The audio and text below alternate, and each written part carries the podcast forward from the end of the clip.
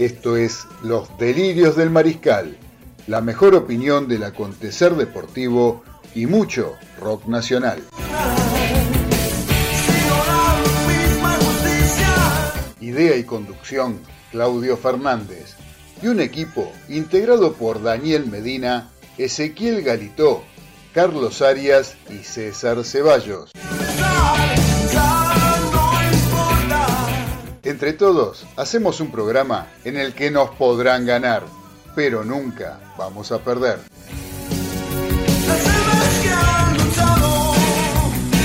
Ya arrancamos en Radio del Pueblo con los delirios del mariscal.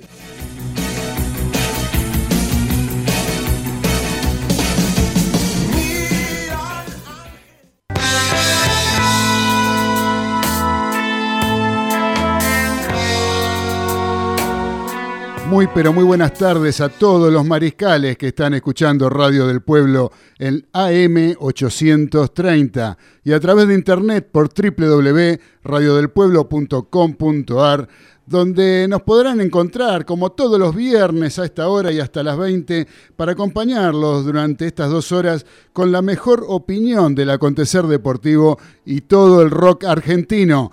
Hoy estaremos con un programa bastante este, agitado. Tenemos un montón de cosas, como todos los viernes, y todos los martes también, porque los martes también recuerden que estamos a las 21, y nos acompañan, por suerte, nos vienen acompañando y de buena forma a través de la frecuencia de Radio del Pueblo, AM 830.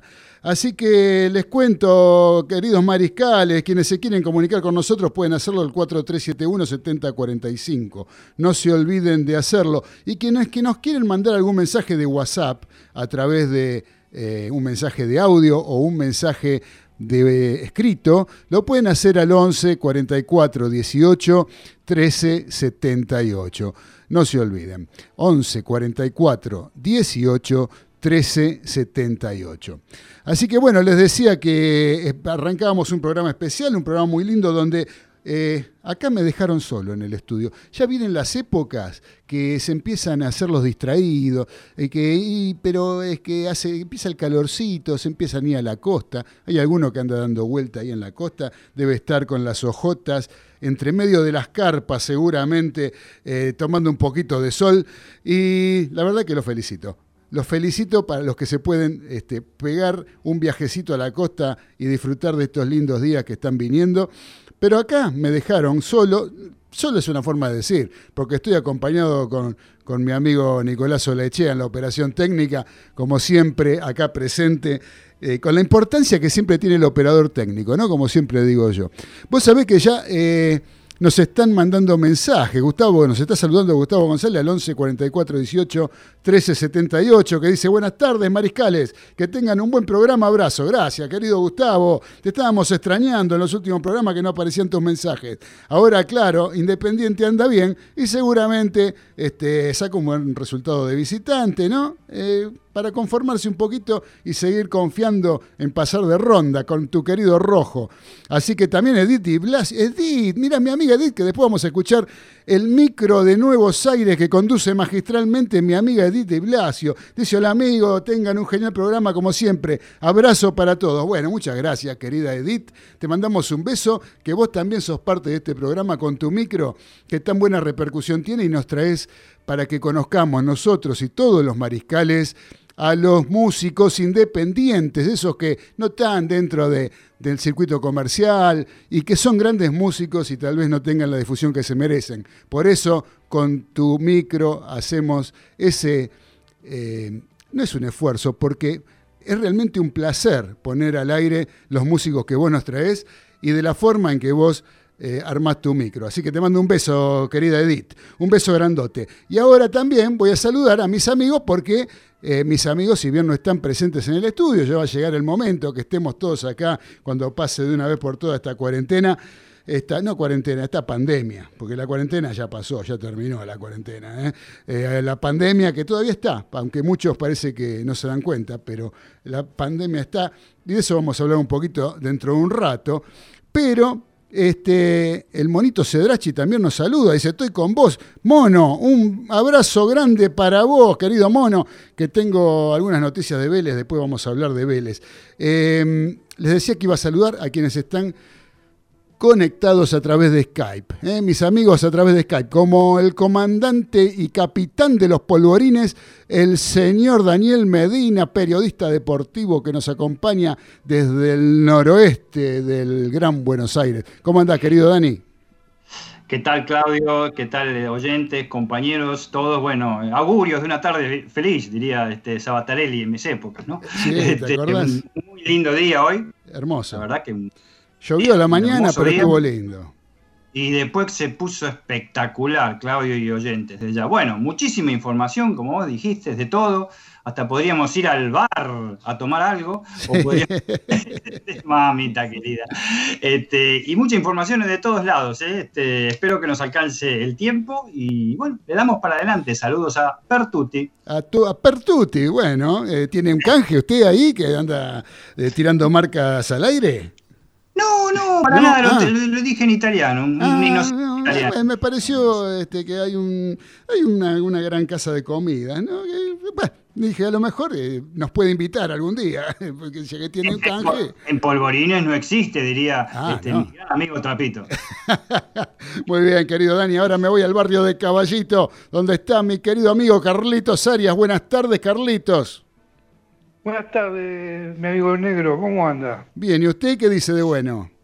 Bien, bien, bien. La noche fui a cenar con unos amigos, siempre menos de 10. ¿eh? Bien, bien, bien. Con el protocolo. Sí, sí. Y resulta que le digo al mozo, pues viene, le pedimos vino, entonces viene, levanta los vasos y va a traer las copas. Y le digo, ahora que vas a traer las copas, fíjate porque la vez pasada la copa mía tenía un poco de lápiz de labio. Ajá. Sí, dice, perdóneme, perdóneme, no va a pasar. Viene al rato y dice, ¿para qué es la copa limpia? Ah, muy bien. los demás no, los demás no saque sus propias conclusiones. Muy bien, querido Carlitos, muchas gracias. Este es tu público. Un aplauso para el señor Carlitos Arias, que siempre está con la, buena onda, ya lo creo. Así que bueno, eh, ¿y quién está ahí? Escuché una voz también, sin que lo presentaran, me parece que salió una voz. Eh, de eh, otro gran amigo que siempre comparte la mesa y hoy no está. tenemos que decir desde MDQ está el señor Ezequiel Galito. Así es, acá estamos, Claudio. ¿Cómo va? ¿Cómo anda, Galito? ¿Anda por la ciudad feliz? Sí, sí. Acá andamos en la ciudad balnearia. ¿En la ciudad balnearia? ¿Dónde está ahora en este momento? A ver, cuéntenos un poquito. Ya que está paseando, cuente un poquito. Estamos acá eh, por la zona de la Perla. En la zona de la Perla. Muy bien, pero está en la playa ahora, está, ¿qué está haciendo? No, no, no, no, no. Ya estamos acá instalados en el departamento. En el departamento, muy bien. ¿Pero estuvo en la playa? Estuvimos en la playa, sí, ahí por el Torreón. Ah, por el Torreón, qué lindo lugar. La verdad, ¿cómo estuvo el clima? Lindo para aprovechar la playa. Sí, sí, lindo, lindo calor, como, como hay ustedes también, más o menos la misma temperatura. Ajá, y aprovechó bien. Alfajores. ¿Alfajores? Alfajores, sí, sí. Escúcheme. Vamos, a este, llevar, vamos a llevar. ¿Se metió al agua? ¿No se metió al agua? Sí, sí, sí, al mar, sí, sí. ¿Se metió al mar? Porque había una queja de los tiburones, dicen que parece que lo, mira, lo vieron y lo devolvieron. Lo tiraron a la, lo tiraron a la playa de vuelta, ¿puede ser? Puede ser, puede ser. Ah, era verdad entonces lo de las redes sociales. Bueno, bueno, Galito, escúcheme. Hoy eh, tenemos de todo. Hoy tenemos de todo. Bueno, sí, eso sí, eso ya lo ya sabemos, como siempre, lo delirio del mariscal, venimos nutridos con todo. Así que bueno, ahora vamos a escuchar que nos llegó a través de WhatsApp un mensaje eh, de audio. Vamos a escuchar a ver qué dice. Hola chicos, buenas tardes. Bueno, acá estoy pronta a escucharlos y que, esté, sea un programa muy lindo como siempre, que no hay duda de eso. Bueno, acá estoy escuchando muy atenta. Un beso grande y que todo ande bien. Chao, querido. Muy bien, querida Beba de Flores, como siempre presente acompañándonos, al igual que el señor Marcelo Cantoni, mi amigo de la tribuna Belgrano Anta, que dice, hola Claudio, acá estamos con Paula escuchando los delirios como todos los viernes, abrazo grande. Un gran abrazo para vos, querido Marcelo, y un beso para Paula, que siempre están presentes acompañándonos. Todavía es temprano para prender el fueguito, pero dentro de un rato yo creo que ya lo amerita, querido Marce. Un abrazo muy grande para vos. Y tenemos otro mensaje de audio acá, a ver qué nos dice. Excelente programa, todos los mariscales desde Sierras. Saludo, abrazo, buen programa. Buen programa, chicos. Escuchándolos. Muchas gracias. Esto por, sí, no nos dijo quién era, pero me parece que es. Ya sabes, ya sabes, ¿no? ¿Quién es? ¿Quién es, Galito? Eh, Adriana de Mar del Plata. Adriana de Mar del Plata. ¿Está con usted? no me haga trampa. no, está en Sierra, está en Sierra. Ah, está en Sierra, Sierra de los Padres. Qué lindo. Sí. Sierra, Será, de, será Sierra. Sierra Chica, ¿no? de Sierra No, no, no. Chica. será Sierra Sierra de los Padres. Sierra de los Padres. Bueno, muy bien. Este, así que bueno, están todos los mariscales conectados, prontos para escucharnos. Y por eso nosotros, yo le voy a pedir a mi querido amigo Nicolás que nos ponga eh, la cortina de los títulos de los delirios del mariscal del viernes 11 de diciembre de 2020. Dale, Nico.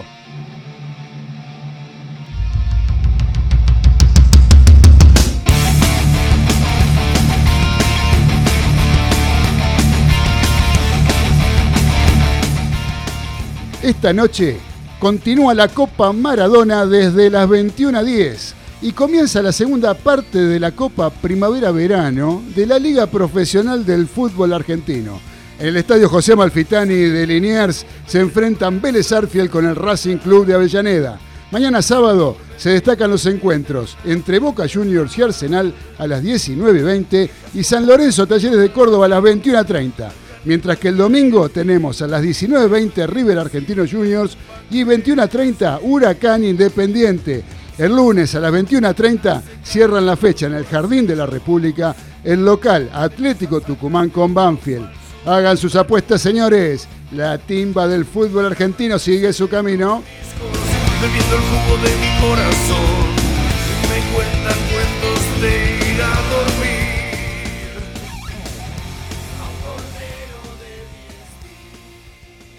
Meu tristeza, fin. La justicia italiana condenó a nueve años de prisión al popular futbolista brasileño Robinho por delito de violencia grupal en perjuicio de una mujer de origen albanés allá por el año 2013. Ahora el no podrá salir de su país ya que si bien Brasil no extradita, Italia puede enviar un pedido de captura inter- internacional a ese estado. El LDP, como le decían a este paulista, había vuelto al Santos Fútbol Club, pero a raíz de este suceso le rescindieron el contrato por la presión de los sponsors del Peixe. Y las cosas que haces en vida las pagás en vida. Aunque Robinho, muy suelto de cuerpo, manifestó audios presentados en la causa, me río, no importa, la mujer estaba completamente borracha, ni siquiera sabe lo que pasó. Meuti, recién comienza para vos, Robinho.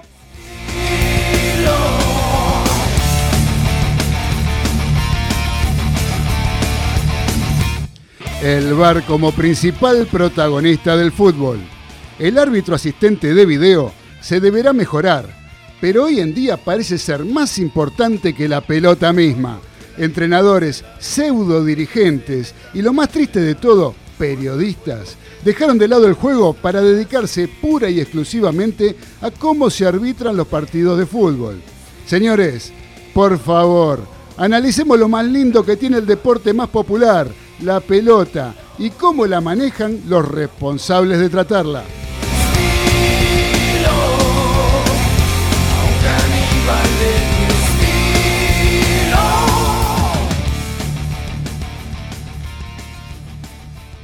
Y la NBA se puso seria, seriamente en serio, diría el Chavo del 8. El oc- por parte de las autoridades del mejor básquetbol del mundo para todos los intervinientes en el torneo que comenzará en 15 días en Estados Unidos, acerca de la pandemia de COVID-19 que azota al país del norte. Esta vez se disputará de una manera normal y sin burbuja de por medio, por lo que advirtió las importantes sanciones que habrá si no se cumplen los protocolos establecidos. Se van a notar con, con inspecciones sorpresivas, sin aviso de instalaciones de cualquier equipo, pero habrá multas suspensiones, pérdidas de elecciones para draft universitarios y pérdidas de partidos. Pero es apuntar a lo que duele en la filosofía de la vida americana. Pérdida de salario ajustado a los partidos que no puedan jugar algún afectado. En fin, todo un informe de 200 páginas que ya tienen en su poder las 30 franquicias intervinientes. Ojalá que una copia del informe pueda llegar a la de básquet o la Confederación Argentina de Básquet. Por ahí les sirve para algo, digo.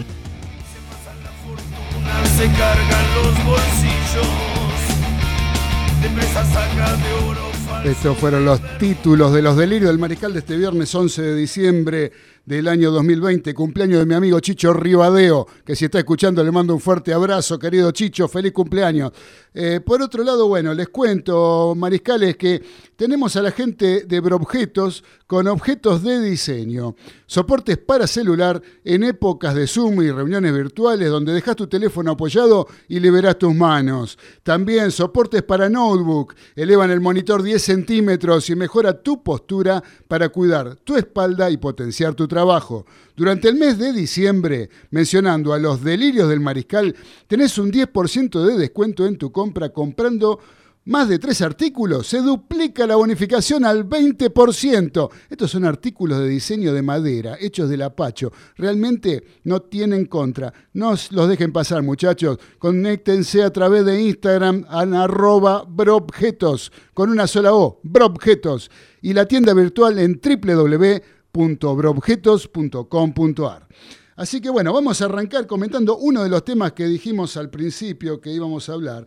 Y que yo quiero hacer un comentario cortito porque ya es como que queda un poquito antiguo, si bien va a ser de actualidad inclusive en el día de mañana. Y yo me estoy refiriendo a la pandemia, a la pandemia que todavía no terminó. Y sin embargo, sin embargo, nos encontramos con ciertos aglomeramientos de gente, como fue por ejemplo el 9 de diciembre con la marcha que hicieron los hinchas de River, el mismo velatorio de Maradona, eh, el acompañamiento de Alejandro Sabela el otro día, ayer, cuando fue ayer, que pasó por La Plata, eh, realmente eh, un amontonamiento de gente tremendo. mañana va a ser el día del hincha de Boca y también está previsto una marcha y una, este, un encuentro de hinchas de Boca en el obelisco, en fin. Eh, yo no digo que esté mal los encuentros y, las expresiones populares, es, una cosa que yo siempre defiendo y mucho, me parece que es bárbaro poder expresarse. Ahora estamos en un momento muy especial y esto hay que manejarlo de alguna otra forma, porque eh, a mí yo me quedo con la sensación de que le estamos faltando el respeto a los chicos, por ejemplo, que hace ocho meses que están sin clases, ¿sí? que no pueden ir a la escuela, recién empezaron a ir de vez en cuando para verse, pero no, las clases se suspendieron, no tuvieron clases. Eh, ¿Querés algo peor que eso? ¿Querés la gente que perdió su trabajo? No hablemos de la gente que falleció, que hubo 40.000 muertos en este país, ¿sí? sino que, bueno, eso es un extremo, dejémoslo. La gente que se quedó sin trabajo, que no tiene de qué vivir, que tuvo que cerrar su negocio. Eh, estamos pasando por encima de todo eso y nadie lo respeta. Yo, yo entiendo que es piantavotos, una medida que tenga, que se oponga a, este tipo de, conglomeraciones de gente. Pero de todas maneras me parece que habría que tomar alguna medida como para que esto se organice de tal forma y de que eh, respetemos un poco todo el esfuerzo que venimos haciendo eh, muchos, eh, yo no me puedo poner en, la misma bolsa porque yo tengo la suerte de que mi trabajo lo puedo hacer desde mi casa y que puedo eh, cobrar todos los meses que nunca dejé de cobrar. Pero hay mucha gente que está muy, que salió muy perjudicada con este virus, eh, con este coronavirus. y de esa manera me parece que juntándonos y no teniendo protección alguna, uno ve ya lo ve por la calle, eh, la gente ya anda sin tapaboca en, gran parte, no digo todos, pero en gran parte.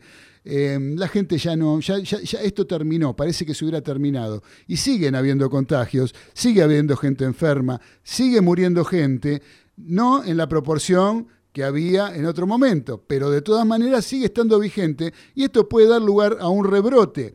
Eh, si no aparece pronto la vacuna bendita que tanto estamos esperando y que llegue a tener en realidad los efectos deseados, porque eso tampoco se sabe, si no aparece y no tiene los, o si aparece y no tiene los efectos que esperamos, esto puede llegar a ser trágico. Puede llegar a haber otro rebrote y con la falta de cuidado que está habiendo entre la gente, me parece que podemos llegar a tener problemas y graves. ¿Sí? Así que, eh, hinchas de River, hinchas de Boca, eh, yo entiendo el amor popular por Maradona, el amor, el cariño que se le tiene a Sabela, eh, en fin, todo, también la reunión de los hinchas de San Lorenzo por el tema de la Vuelta a Boedo.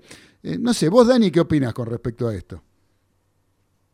Exactamente lo mismo, sin, sin, agregar mucho, sí. El tema, te habías olvidado, el tema de la resonificación, resonificación de San Lorenzo, casi 20.000 personas eh, ante la legislatura. Y lo que es peor, lo que, lo que es más llamativo, ninguno de los medios periodísticos, ya sea gráficos o, de la televisión o también de la radio, por, por supuesto, habla de este tema. ¿eh? Eh, de hecho, lo, lo, fomenta. ¿Qué quiero decir con esto?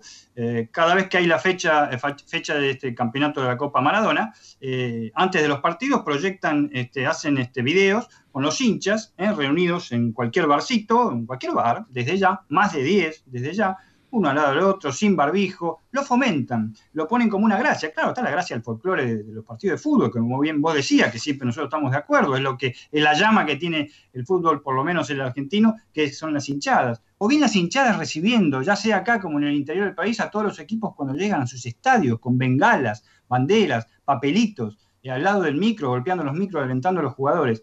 Esto los medios no veo que digan absolutamente nada. Sí, por supuesto, por las manifestaciones. Las manifestaciones las cubren y dicen por qué son y están a favor de ellas. La pandemia no pasó, chicos, lamentablemente. La pandemia tiene muchos menos este, casos mortales, muchos menos casos infectados. Se espera un rebrote. Esperemos, como bien dijo Claudia, una vacuna que pueda curar todo esto. Pero si seguimos así, esto no va. Ni hablar el tema del tema de los empleos y todo eso. Por eso me, falta una me parece una falta de respeto absoluta absoluta, sobre todo por parte de los medios periodísticos. El gobierno, en fin, como decís vos, esto es piantavotos, pero para mí hay un desmadre general en este momento. Sí, sí, yo estoy totalmente de acuerdo. Eh, y es piantaboto y como bien vos dijiste, los medios también se encargan de hasta de fomentar este tipo de cosas, porque eh, es como que es antipático hablar como estamos hablando nosotros, tal vez. ¿Sí? Absolutamente. Eh, nosotros somos en este momento la oveja negra eh, con lo que estamos diciendo. Sin alusiones personales, ¿no? Desde ya. Ah, bien. Eh, no podemos ahora, no, a ver si hay un, Twitter por, la web. No, por eso. Este, no, somos las ovejas negras en el sentido de que estamos en la parte fea, la parte que, que, realmente corresponde decir. Nadie la dice, mira que tienen medios para decirlo. Seguro. Así que bueno, esperemos que lo saquemos la más barata posible, Dani. Eh, así que vos sabés que eh, dijimos que íbamos a hablar del tema Vélez, le prometí a mi amigo el monito, ¿no? Eh, vos sabés que estuve hablando con gente de Vélez, inclusive ahora acá me está llegando un tuit donde la AFA confirma que la Copa Argentina de este año no dará un lugar a la competencia internacional, porque no, no se va a jugar la Copa Argentina porque no tiene tiempo físico, porque tiene que terminar antes de febrero para poder jugar la Copa. Eh, y eso da lugar a que Vélez eh, vuelva a jugar la máxima competencia internacional después de siete años. ¿Sí? Eh, así que, ¿eso sabías, Dani? ¿Vos estabas al tanto? Mirá, algo se suponía, porque en este momento que están dando un partido de Primera Nacional por el canal de las tres letras, ya han puesto algo que habían sacado desde hace 15 días. Vuelve la Copa Argentina. La Copa Argentina va a volver en 2022. Correcto. Sí, sí, sí, este, a eso se deben estar refiriendo. No habría otra manera de organizarla porque eh, este, eh, siempre añadía copa, eh, equipos para copas internacionales. Así que seguramente sí, una, noticia muy, muy, pero muy nueva. Muy buena para Vélez, que, que, estaba clasificado para Copa Sudamericana y de esta forma ingresa al repechaje de la Copa Libertadores. Eh, y no sé quién es el que sube, pero Argentinos Juniors, que estaba clasificado para el repechaje, va a jugar directamente la fase de grupos. Eso sí. Claro, ahora sí, sube Argentinos Juniors. Argentinos Juniors corre, eh, deja de jugar el repechaje, pasa a la, fase, a la fase de grupos y Vélez, que jugaba la Copa Sudamericana, pasa a jugar la, Copa Libertadores en el repechaje. ¿sí? Eh, no sé quién es el que va a jugar yo lo había leído, pero bueno, ahora no lo tengo en la cabeza. Y por otro lado, lo que con respecto a Vélez, lo que también quiero eh, aclarar, porque a lo mejor no fuimos del todo claros, Dani, el viernes pasado, cuando hablábamos del tema de... Eh, lo que pasa es que la gente ya se olvidó de esto, pero de lo que fue eh, esa fiesta clandestina que estaban los jugadores de Vélez, cuatro jugadores de Vélez involucrados, donde hubo eh, separación de los jugadores o sanciones por parte del Club Atlético Vélez Arfiel. Eh, acá Diego de Golney, saludo, gordo, querido. Un saludo para Diego de Golney. Nos dice que Rosario Central entra la Copa, en la Copa Sudamericana. Es verdad, Rosario Central. Eh, gracias, gordo. tenemos este mm, el tema de Vélez Arfiel, que estaba muchas, los jugadores involucrados y los no estaban involucrados en realidad, todavía no hay eh, nada que lo, así lo indique, ni hay, eh, no están imputados, ni mucho menos en la causa. Eh, entonces, los directivos de Vélez habían separado a los jugadores o los habían sancionado. Como no pueden saludar a cualquiera de nosotros, nos pueden llegar a, suspender en el trabajo, ¿no? De esa misma manera fue que se los sancionó a los jugadores Vélez, porque escuché decir por varios lados que los jugadores de Vélez que estaban separados por el tema del abuso sexual que, estaba eh, denunciado en esta fiesta que habían formado parte de los cuatro jugadores de Vélez, em, jugaron en el partido de Copa que tuvo lugar en el José Amalfitani entre el equipo chileno y Vélez. Eh, pero en realidad eh, no, fue la, separación por, por, el, por el hecho en sí, sino que Vélez lo sancionó por la falta de profesionalismo, por la falta Em, de, conciencia eh, en una situación donde estuvieron de joda, por decirlo de alguna manera, los jugadores a 48 horas de un partido que tenía que jugar Vélez en Paraná. Por lo tanto, los directivos de Vélez lo suspendieron por eso. Bueno, se terminó la suspensión y en la semana jugaron. ¿sí? Eh, y yo creo que en su momento Vélez había emitido un comunicado eh, donde, si quieren, se los leo. Dice: La institución eh, se puso inmediatamente a disposición de la víctima por este grave hecho, como así también de la justicia, tomando contacto desde el área de legales con la Fiscalía de Género de San Isidro, que tiene a cargo la doctora Laura Sisenkid. Eh, ningún jugador del plantel profesional, esto es lo más, uno de lo más importante, ningún jugador del plantel profesional se encuentra denunciado ni imputado en la causa pertinente al momento de elevar el presente comunicado. La justicia tomará declaración testimonial a los futbolistas Miguel Brizuela, Tiago Almada, Ricardo Centurión y Juan Martín Lucero para colaborar con la causa como testigos. Sin perjuicio de ello, los futbolistas no serán tenidos en cuenta para el encuentro de mañana frente a Patronato, esto fue el viernes pasado, por la sexta fecha de la Copa Diego Maradona. Eh, el club continuará a disposición de la justicia y brindando el seguimiento correspondiente al caso.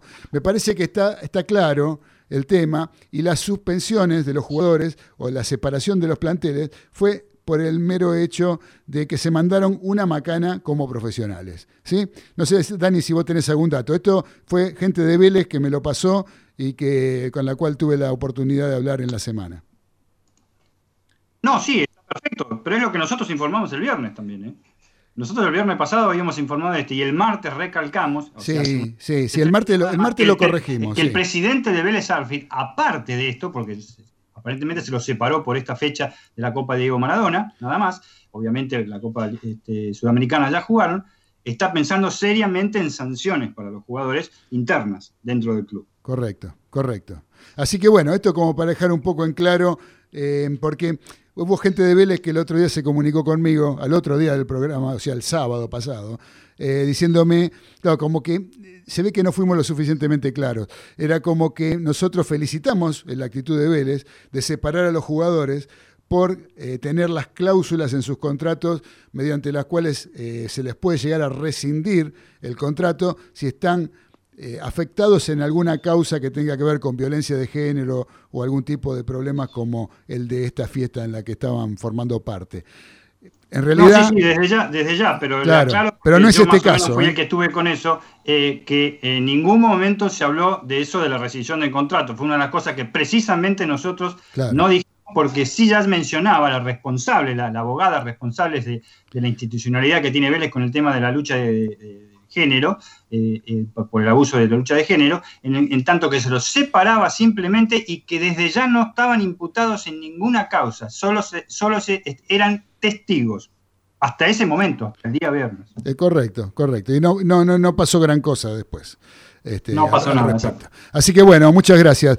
Eh, ahora vamos a parar un poquito, ¿qué te parece, muchachos? ¿Qué les parece si paramos un poquito y vamos a escuchar Dale. el micro de mi amiga Edith Di Blasio, que también está escuchando este programa, y le mando un beso grande, querida Edith. Eh, vamos a escuchar el micro de Nuevos Aires, el micro de los músicos independientes, donde damos a conocer los trabajos eh, y los damos a conocer a ellos a través de su música para poder difundirlos y para que a través de esta poderosa radio se conozca por todas partes del mundo. Así que vamos, Nico, con el micro de Nuevos Aires de Diti Blasio. Dale.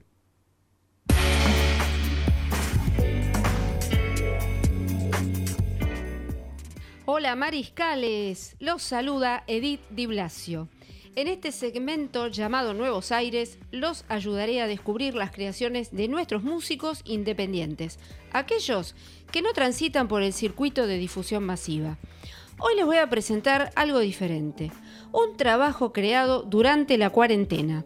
Se trata de un tema interpretado a distancia entre Pablo Emanuel Mototus Chaparroc en guitarra, un músico de Salta, compositor y productor y también autor del tema que vamos a escuchar. También Joey Fernández, que es un guitarrista de blues y heavy metal muy virtuoso y creativo. Sus proyectos son solistas, pero suele formar grupo con grandes músicos, incluso de otras latitudes. Andrés Pelican, bajista de jazz fusión, que toca con innumerable cantidad de grandes artistas, además de tener agrupaciones como por ejemplo Commodore, junto al formidable pianista Álvaro Torres. Y Chinato Torres en batería, un gran referente de la música del noroeste argentino, como el rock, pop, jazz, blues y folclore. El resultado, excelente. Escuchamos Fun Quarantine.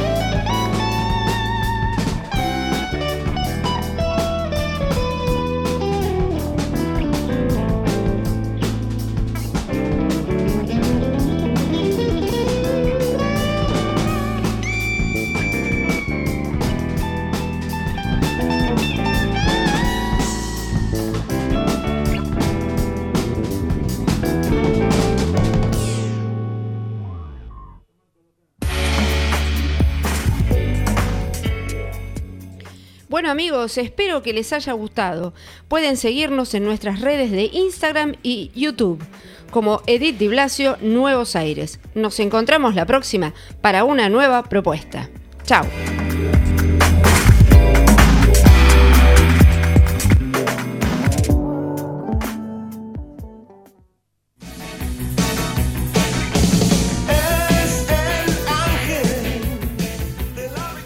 Estás escuchando Los Delirios del Mariscal por Radio del Pueblo, AM 830.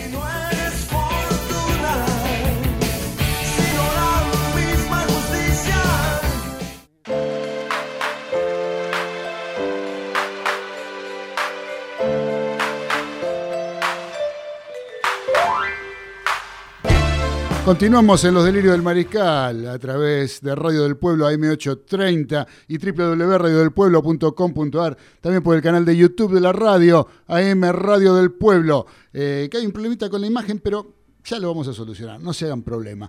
Eh, les mando un fuerte beso a todos los que nos están escuchando. Estoy muy contento eh, porque nos están escuchando cada vez más y realmente eso a uno lo, lo satisface porque eh, da gusto el hecho de saber que hay mucha gente que está siendo partícipe de este programa. Em, ahora vamos a arrancar con eh, un segmento de este programa que inauguramos, un segmento cortito, que inauguramos hace un tiempito, eh, lo hicimos por primera vez y hoy lo vamos a repetir. Y es el Medina Profesor, es donde nuestro amigo Daniel Medina nos va a consultar, nos va a hacer alguna pregunta y nosotros tendremos que hacernos cargo de contestarla. A ver, querido Dani, ¿qué nos trajiste? Bueno, volvemos después de unos meses con el Medina profesor, con el clásico cállate, retonto, como diría el profesor Neurus. Y vamos a hacer una preguntita y vamos a recordar tema de mundiales nuevamente. Algo que a mí, sabés, Claudio, que a mí me, apasiona y mucho eso, me, tiene, me tiene mal. Vamos a ir al Mundial 1978. Y hay una pregunta, como yo lo dije hace unos meses, que le voy a hacer a un integrante de, no se la voy a tirar a los tres, ¿eh? o a los cuatro, se la voy a tirar a un integrante del plantel a ver si me la sabe contestar, o yo creo que sí, que la va a contestar porque es muy fácil, pero que eh, atañe al equipo argentino, a la selección argentina campeona mundial de 1978. A ver. A ver, quién recoge el guante. Yo creo que, que, yo sé quién lo va a recoger el guante. ¿Se acuerdan? ¿Se acuerdan los, los números de la lista de buena fe de los integrantes del seleccionado argentino en el Mundial 78? Aunque sea de algún equipo titular, si no se acuerdan todos. ¿Puedo empezar? Y yo sabía que usted iba a recoger el guante. A ver. el número uno, el más grande y me pongo de pie, no, Roberto Osvaldo Alonso. Con el número dos, el Pitón Ardiles. Con el número 3, Chocolate Ballet. El número 4 para Daniel Bertoni. El número 5 para Ubaldo Matildo Filiol. El número 6 para Rubén Galván. El 7 para Luis Galván. Eh, no, perdón, el 7 para Luis Galván, el 6 para Américo Rubén Gallego, el 8 Rubén Galván, el 9 René Orlando Houseman, el 10 era Mario Alberto Kempes, el número 11 Daniel Killer, el número 12 Omar La Rosa, número 13 para el señor La Volpe, el número 14 para Leopoldo Jacinto Luque, número 15 para Jorge Holguín, 16 Oscar Ortiz, 17 Oviedo, 18 Pañanini, 19 Daniel Alberto Pasarela y Capitán, el número 20 para el Conejo Tarantini, el número 21 para la Rana Daniel Valencia, el número 22 para el señor Villa. Perfecto un solo aplauso. Este Sabía que iba a recoger el guante. no sé si alguien me está viendo por YouTube, no lo estoy leyendo. Exactamente, y a eso es lo que quería decir. Si alguien lo está viendo por YouTube o lo quiere ver después eh, repetido, esto no se ha programado para nada. El señor este, Claudio Fernández, que en el acto este, esquivó el golpe y lanzó el de él, este, van a ver que no está leyendo por ningún lado, se lo acuerda pero en la mente y en la voz del señor Claudio Fernández se sintetiza todo lo que los argentinos sentíamos en ese campeonato del mundo 78. ¿Hasta qué punto a un adolescente, a un preadolescente, a un ya adulto, grande, viejo, lo que sea, eh, lo llevó esa pasión del título mundial en Argentina 78. Espectacular y espero que la gente lo haya comprendido. Fue bien claro. ¿Me va a calificar, profesor, o no, eh, eh, profesor Medina?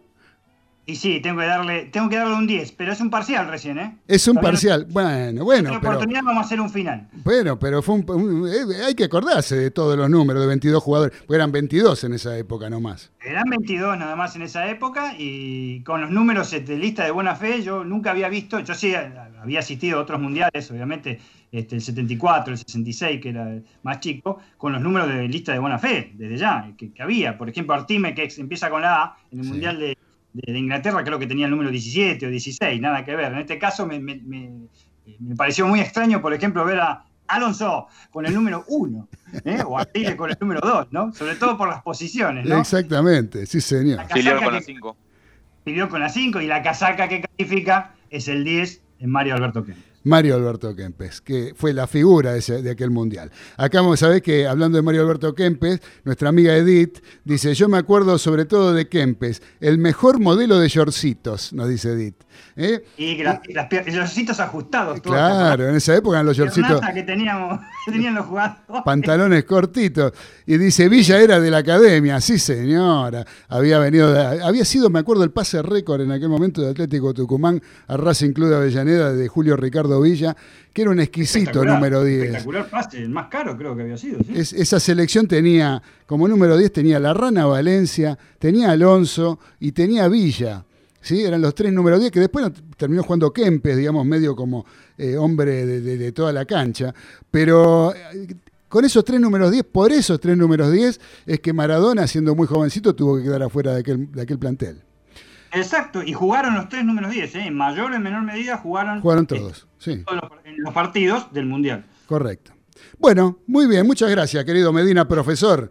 ¿eh? Un fuerte abrazo para usted, gracias por este, darme la posibilidad de enumerar a todo aquel plantel que, que tan feliz nos hizo, ¿no? Más allá de, de- de- del entorno, eh, yo creo que a los jugadores no le podemos poner ninguna otra cosa eh, que no sea haber jugado, corrido la pelota y ser campeones del mundo con toda justicia. ¿Sí? Y sobre todo que era un muy buen equipo.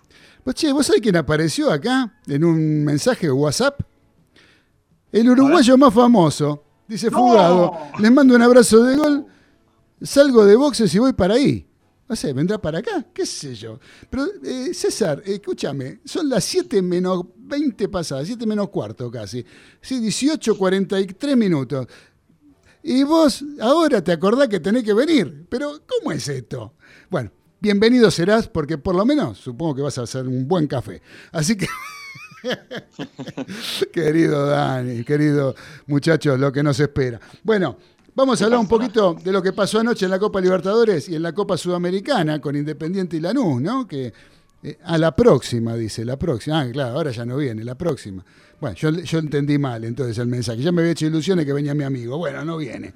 y Eh, sin café, me quedás sin y café. me quedé sin café también, las dos cosas. Eh, escúchame, eh, vamos a hablar de lo que fue primero, eh, cortito, eh, el empate 0 a 0 entre Independiente y Lanús, que no tuvo demasiadas aristas. En algún momento se puso más o menos lindo el primer tiempo, que hubo alguna situación de gol, pero después eh, creo que antes de, según tengo entendido, por el lado de Lanús, eh, antes del partido se conformaba Lanús con que no le metan goles. ¿sí? O sea que el objetivo lo logró, porque está con un sin Lautaro Acosta, eh, andaba con algunos problemas desde lo físico, eh, San que no está del todo bien. eh, entonces era como que pretendían decir, bueno, si salimos por lo menos con un 0 a 0, que no nos metan goles de visitante, con eso vamos a ir a jugar la semana que viene un poquito mejor armados a Avellaneda.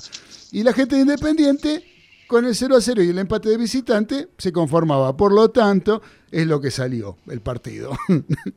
¿Eh? Una cosa que realmente no hubo mucho para destacar. total fue el partido. No hubo nada Sí, para sí, destacar muy poco, en gran parte. Alguna, alguna jugada en el primer tiempo que se puso que hubo una buena tajada de, de Sosa, eh, otra del arquero de Lanús, pero después este, no, no, creo que fueron una o dos opciones por, por bando y nada más.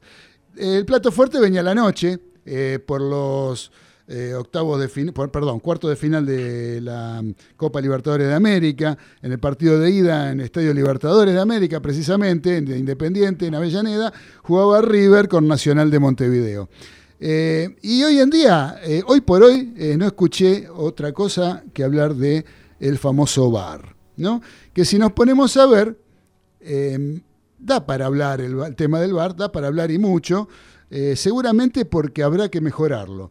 Ahora, eh, una de las cosas que yo creo que hay que mejorar con respecto al VAR tiene que ver con la comunicación entre referee y VAR. ¿No? Y un poco, bueno, yo tomo como ejemplo los partidos internacionales de rugby. ¿Por qué? Porque hace años que se usa en el rugby y está como pulida la cosa. La cosa está funcionando bien porque hace mucho tiempo que está vigente. Acá yo creo que con el VAR nos entusiasmamos un poco con el tema del Mundial, ¿no? En el Mundial es como que eh, las cosas funcionaron, entonces piensa que en Sudamérica también van a andar. Y, no es lo mismo, no es precisamente lo mismo. Lo mismo cuando se ponga en funcionamiento el año que viene, según tengo entendido, en el campeonato argentino, va a ser tremendo esto. Esto va a ser una carnicería. Entonces, eh, acá hay cuestiones que tienen que ver, y tomando como ejemplo lo que es referee de rugby internacional con TMO, que sería el equivalente al VAR en el fútbol, con el tema de la comunicación entre ellos dos. En el rugby se escucha absolutamente todo lo que hablan entre una y otra parte. ¿sí? Entre el referee y el TMO se escucha constantemente en televisión, se escucha por todos lados, se escucha lo que están diciendo.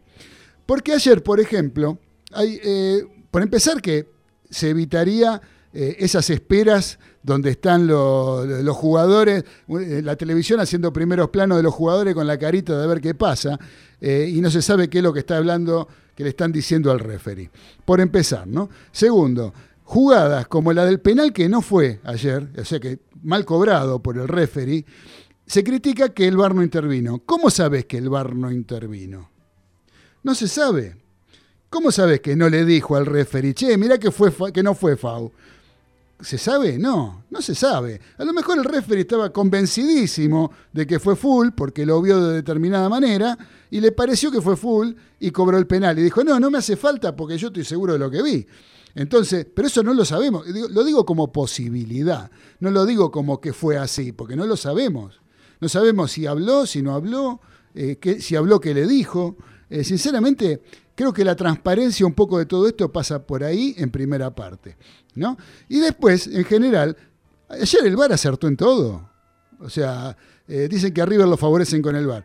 A River, River tiene jugada de VAR porque genera situaciones de juego para que el VAR intervenga. ¿Sí? ¿Eso qué quiere decir? River ataca, River pisa el área rival, River llega, River eh, tiene ese tipo de, eh, de jugadas en donde puede generar dudas para que el, el VAR intervenga. Y no está del todo bien River, ¿eh? ojo, eso vamos a hablar ahora de lo que es la parte futbolística. Después, la jugada que tiene que ver con el offside de, Suárez en el gol que hace un golazo que la verdad que es admirable cómo lo define, mirando mira como para que va a hacer un pase de golpe le cruza el zurdazo al primer palo. Eso este, es de un gran jugador, característica de un gran jugador. Pero bueno, intervino el VAR, estaba en offside, listo, se anuló el gol. Y otra cosa, entonces, ¿de qué lo favorecieron a River ahí? Al contrario, lo perjudicaron si te pones a ver, porque en un momento lo cobró, el de primera instancia el gol lo había cobrado. Entonces, ¿qué? ¿Lo perjudicaron a River? No, se cobró lo que correspondía, ¿eh? fue, fue con justicia. ¿Cuál otra jugada fue después? Ah, el penal que convalidan eh, en la mano del jugador uruguayo. ¿Qué me van a decir que no fue penal? Fue tan penal como el de Zuculini contra eh, Godoy Cruz. El mismo tipo de jugada, el mismo tipo de mano. El tipo que gira, medio que le pegan la mano, eh, sin querer, pero le pegan la mano estirada. El de Zuculini fue, pero no había VAR, entonces no se cobró. Si hubiera habido VAR, seguramente ese penal también se hubiera cobrado. Estoy refiriéndome a River Godoy Cruz en la cancha de Independiente. Eh, fue penal, bueno, fue penal. Listo, se cobró, lo cobró, lo vio el VAR, le avisó, mirá que le pegó en la mano, anda a verlo, penal, otra cosa. Y la última jugada, la, de- la del gol de Zuculini, eh, a todo, a mí en primera instancia también me pareció que fue offside. Después cuando la, vuelven a, pasar desde la cámara que el VAR, a través de la cual convalida el gol, uno ve que está habilitado Zuculini. En la jugada con la cámara que está en perspectiva en diagonal, se ve como que estaba adelantado. Y en realidad no estaba adelantado. ¿sí? Y el VAR intervino con justicia, haciendo justicia. Entonces, ¿de qué es de que se quejan tanto? No entiendo qué es lo que le genera tantos problemas, que a River lo ayudan, que a River esto. ¿Por qué no se preocupan en ganarle a River jugando? A ver si alguno le gana, ¿sí? como le ganó Banfield, jugando al fútbol. ¿Por qué no lo hacen? ¿Eh? ¿Qué están abriendo el paraguas antes de que llueva? Algunos pseudo eh, eh, dirigentes que andan por ahí, que, que yo los admiré mucho cuando hacía, los escuchaba todas las mañanas en la radio. Y ahora se olvidó que ahora sigue siendo hincha, se olvidó que es el vicepresidente de uno de los clubes más grandes de la Argentina y sale haciendo declaraciones que no ayudan en lo más mínimo. Y por otro lado, el, el tema de lo que son los medios y, y ciertas, ciertos personajes que evidentemente eh, yo creo que están completamente fuera de lugar. eh, tratando de, como hoy lo escuché al Chavo Fuchs diciendo, uno que está en la radio se da cuenta de eso, ¿no? Y, en cierta forma hasta lo tiene en cuenta. Eh, dice, es lo, que la, es lo que la calle pide, hablar de esto, más que del fútbol. La calle está pidiendo hablar del bar y de cómo lo benefician a River. Entonces, se hacen eco de eso porque, en definitiva, esto es no deja de ser un trabajo para muchos, no para nosotros porque no vivimos de esto, nosotros lo hacemos por, porque nos gusta eh, y lo disfrutamos muchísimo, pero no vivimos de esto. Entonces nosotros sí podemos llegar a decir ciertas cosas. En muchos medios no lo pueden hacer, ¿por qué? Porque están condicionados por una cuestión comercial de por medio. Nosotros lo podemos decir tranquilamente. Entonces, eh, dejémonos de embromar, ¿sí? Eh, tratemos de, de solucionarlas. Yo creo que el VAR viene siempre para, es una, es una herramienta para mejorar, es una herramienta para que, para que el, partido y las decisiones arbitrales sean más justas. Eh, y realmente, bueno, habrá que mejorarlo, habrá que eh, aplicarlo bien, habrá que tratar de buscarle la vuelta para que no se hagan tan largos los intervalos cuando tienen que consultarlo. Habrá que limitar un poco los tipos de, de situaciones como están eh, hoy por hoy. Por ejemplo, el VAR no interviene cuando hay una tarjeta amarilla para aplicar. ¿sí? Eso no, no lo puede, no puede intervenir el VAR, sí en una roja. Por eso el tema de Boca el otro día. ¿sí? El tema de Boca el otro día no interviene en la jugada del, equipo brasileño porque era para una, tarjeta, una segunda tarjeta amarilla, ¿sí? pero no dejaba de ser una jugada de amonestación. En cambio, la del jugador de Boca, que fue un planchazo, que no lo partió de casualidad al jugador de Inter, eh, era una jugada de tarjeta roja, entonces interviene el VAR. Digamos que hay que tratar de interiorizarse, no decir, eh, ¿por qué a ese sí, a mí no? ¿Por qué yo? Porque t-". todos con esos caprichitos de chicos, de criaturas, de adolescentes, caprichosos, que están pendientes de cómo lo van a perjudicar o no, en vez de preocuparse de ver cómo juega el fútbol su equipo. ¿Sí? Y lo digo por el vicepresidente de Boca también, por Mario Pergolini. ¿Por qué no se fija cómo está jugando su equipo? Lo mal que jugó contra Inter. ¿sí? Que jugó, la verdad, Boca fue un equipo que fue superado completamente por Inter de Porto Alegre, por un buen equipo que jugó muy, muy buen partido, pero digamos que no lo escucho decir eso, ¿eh? no escucho decir nada de eso. Cuando a River este, en Tucumán eh, no le dieron un gol que era válido, cuando salió campeón porque a River eh, salió perjudicado por los fallos arbitrales, no lo escuché decir eso. ¿eh? Así que, eh, Pergolini, yo te quiero mucho porque realmente te disfruté en la radio escuchando cuál es, mucho tiempo, todas las mañanas te escuchaba. Ahora, no defraudes a la gente. Cumplí con tu función, con tu rol de directivo que tenés ahora, que sos el vicepresidente de uno de los equipos más importantes del fútbol argentino. Y por qué no de Sudamérica. Dedícate hacer las cosas. A mí, en cierta forma, me hace acordar a los principios de Macri presidente, que tenía este tipo de reacciones. Después aprendió a ser presidente de Boca y de cómo era, en realidad, el tema del folclore, ¿no? El tema del folclore en el, fútbol. Pero este tipo de reacciones tenía Macri cuando empezó a ser dirigente de fútbol, que no le iba nada bien hasta que lo salvó Bianchi. Pero bueno, ese es otro tema que da para otro momento. Eh, no sé, Dani, o quién quiere decir algo con respecto a este tema.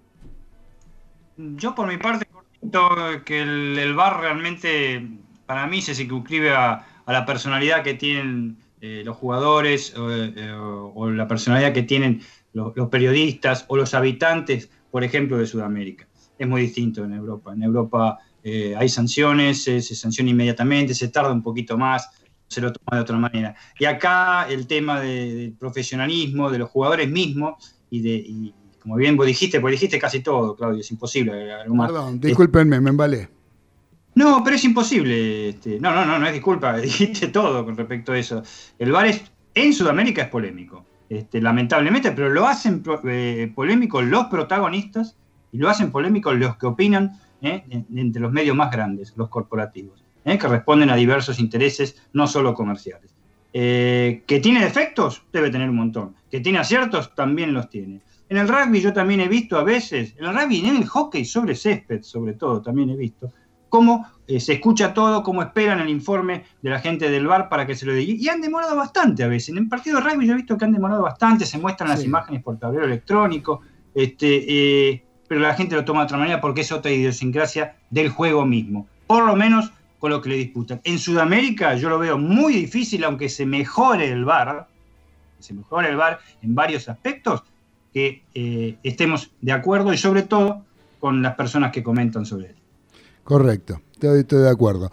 Eh, sí, eh, comparar, no quiero comparar con el rugby ni entrar en comparaciones porque este, mm, son odiosas y después con el rugby, el rugby está pasando un momento muy especial. Pero sí, hay, otra educación, es otra, otra cuestión. A un jugador de rugby lo amonestan y por más que no esté de acuerdo, el tipo pega media vuelta y sale de la cancha a los 10 minutos que tiene que esperar afuera. Cosa que en el fútbol no pasa. Ayer, eh, verlo a Vergesio, decirle al referee, anda, tenés que controlarla, tenés que revisarla, tenés que ver la jugada, tenés que... No, no es así, flaco. No es así. Por más, por más capitán que seas. Pero bueno, eh, son cuestiones que no van a cambiar de un día para el otro y realmente hay una cuestión de educación. De educación no me refiero a la educación de las escuelas, me refiero a la, a la, educación deportiva, ¿no? Desde lo que tiene que ver en la formación de los jugadores, cómo se le inculcan ciertas cuestiones que tienen que ver con el respeto por las decisiones de los referees, ¿sí? Que en el rugby lo que te dicen es que el referee siempre tiene la razón. Y punto, se acabó. Eso te enseñan desde chiquito. El referee tiene la razón. ¿sí? Puede, puede equivocarse como cualquier persona. ¿Sí? Se puede equivocar, pero tiene la razón. Y vos te la tenés que comer doblada. Claudio. Sí. Claudio, te iba a comentar algo no del VAR, sino que estuve haciendo un estudio y descubrí cuál es el problema de los penales de River. Ah, bueno, eso, eso venía ahora. Sí, dale. Eh, Vos viste que se encontraron botines que reclamó Máximo, un montón de gente. Hasta el año 1800, los calzados eran lo mismo para el pie derecho que para el pie izquierdo. Ajá.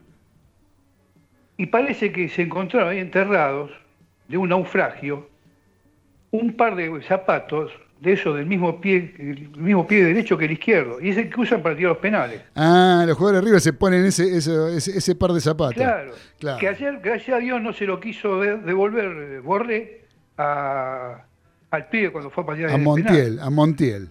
Y Montiel. Exacto. Menos mal que lo pateó bien Montiel para los hinchas de River. Así que bueno. eh, sí, bueno, Dani, eh, eh, Carlitos, evidentemente hay algo de eso. Tam- eh, Lo mal que patean los penales los jugadores de River es increíble. Lo de Borré ayer fue lamentable. Eh, digamos que lo pateó tan mal como Tevez contra Inter. Contra Inter. Lo que pasa es que el Sí. arquero de, de Nacional es mejor arquero que el arquero de Inter. ¿sí? Entonces eh, supo cómo, cómo atajarla. El otro, pegó un man- eh, aparte pateó más fuerte de Tevez, ¿no? Un poquito más fuerte. Entonces, Sí, sí. Este, entonces se le fue adentro. Eh, pero digamos que la Sí, calidad... una última. Sí, Sí, yo creo que también el árbitro eh, puede tener una injerencia, pero por las dudas a veces va al bar, ¿viste? Para, para asegurarse. En ¿dónde? En el rugby. No, en el fútbol, en el fútbol. En el fútbol, En el fútbol es algo, el fútbol es algún- otra de las cosas que yo critico siempre. O sea, siempre lo que veo es que el VAR le avisa al referee. El referee en ningún momento dice, che, me quedé con una duda, ¿me decís No, qué no pasó? Nunca lo escuché.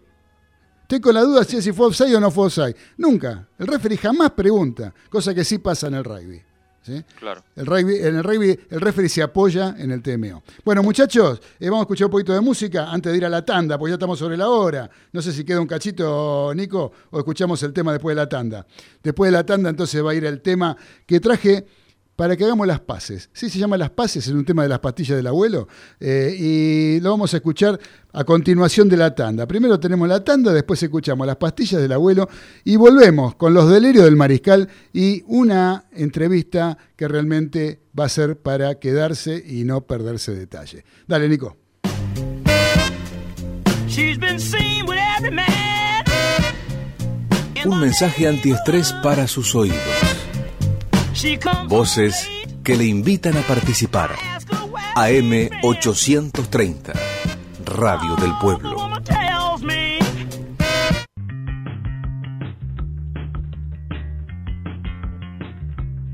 Voces 830. Un espacio para el testimonio de los principales protagonistas. La síntesis necesaria en el momento oportuno. Aquí en Radio del Pueblo. Estas son las voces en AM 830. Gustavo Pozo, intendente de San Isidro, en uno de los primeros encuentros presenciales, en este caso aquí en La Plata, eh, como se dice en la jerga, calentando motores rumbo a la interna por el Comité de Provincia de la Unión Cívica Radical. En la jerga sería calentando gomas. Ajá. Pero bien. Es un momento importante, el lugar es importante. Ya habíamos estado el día jueves, viernes pasado reunidos acá con, con representantes de todas las secciones de, de La Plata. Es una reunión donde además Pablo Nicoletti en la organización invitó a referentes de, de todos los movimientos, así que es una, una reunión buena, una reunión donde como radicales pensamos en, en lo que tiene que ver con el país, con el país y la provincia de Buenos Aires, y obviamente, bueno, somos la renovación partidaria, ¿no?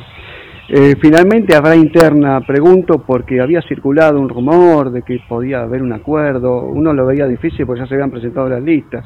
No Ningún tipo de contactos, están presentadas las dos listas, las listas están presentadas desde el 11 de septiembre, obviamente pedimos postergación desde esta lista, de la lista 14, la lista de protagonismo radical, para que no se hiciese en el medio de la pandemia, porque en ese sentido era una locura y además no se hubiese podido hacer de acuerdo a, los a, la- a los decretos sanitarios. Pero el día 21 de marzo es, es la fecha correcta, trabajamos para eso y bueno, con muy buen resultado, una lista equilibrada, fuerte, antiguos movimientos, nuevos movimientos, gente joven, gente con trayectoria y la voluntad de poner en valor al radicalismo. El lema es fortalecer al partido. ¿Eso supone que el partido está debilitado? El partido en la provincia de Buenos Aires casi no emite sonido ya desde hace cinco años, ¿no? Muchos lugares con, con una política de comité con las puertas absolutamente cerradas. Eh, bueno, poner en valor al radicalismo, ratificar el carácter frentista, es decir, seguimos conjuntos por el cambio, como se vaya a llamar, fuertísima convocatoria a la unidad, amnistía para que todos los radicales puedan estar en la casa, la casa es el radicalismo, y después elecciones, paso para que ningún radical se quede sin la posibilidad de competir y que sus electores, los nuevos electores, el 41% que ya nos votó, el ensanchamiento que estamos buscando de, ese 41% para convertirnos en una en una mayoría fuerte. El sentido de fortalecer el radicalismo es reequilibrar el sistema de partidos políticos armando un muy buen frente eh, partiendo de la base de que bueno, el radicalismo es la organización nacional que desde la oposición tiene presencia en toda la provincia de Buenos Aires y en todo el país. En anteriores declaraciones había manifestado que quiere que el radicalismo lidere la coalición de Juntos por el Cambio. Esto se mantiene eh, porque va a tener que hablar con varios referentes, ¿no? Bueno, en el sentido de si pones en valor el radicalismo, obviamente el radicalismo es el que está en condiciones de liderar. Pero liderar no es alguien que lleva al otro, es, el, el juntos a la par, es el socio pleno. Lo que hoy no se da es eso y lo que vamos a recuperar es el radicalismo como socio pleno. Hace unos días se está ventilando y esto se fortaleció ayer el tema de la posible suspensión de las PASO. Parece que los gobernadores pusieron como condición de que no se hiciera las PASO a cambio de, de firmar el consenso fiscal que se firmó ayer con el presidente. Todavía no, no sabemos, no vimos la firma, no vimos eso de lo de los gobernadores. Me parece que la paso eh, es lo que nosotros necesitamos en el caso desde la oposición. La, las podemos aprovechar para, para que tengan un buen funcionamiento. Lo que ocurrió hasta ahora es que no se las hizo funcionar bien. Entonces hubo conducciones partidarias que iban siempre a listas únicas, obviamente entonces no tenía de esa manera el sentido que tenía que tener la paso. Bueno, nosotros estamos en la búsqueda de que se cumpla la ley y que todos los radicales puedan tener boletas para participar en las pasos.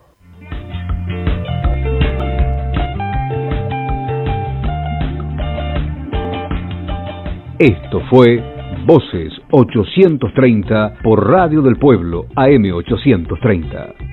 Comunicate con nosotros. Escribí a voces830 arroba gmail.com.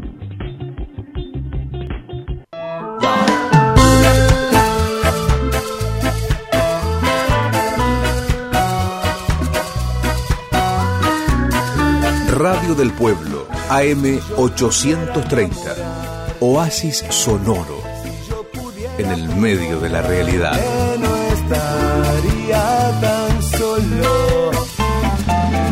El contacto. El imprescindible contacto. Ustedes y nosotros. Y la radio como instrumento para tal fin.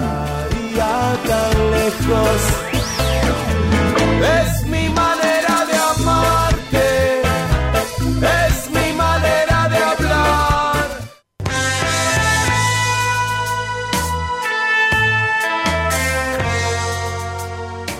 No te vayas de Radio del Pueblo AM830, que ya continúa Los Delirios del Mariscal.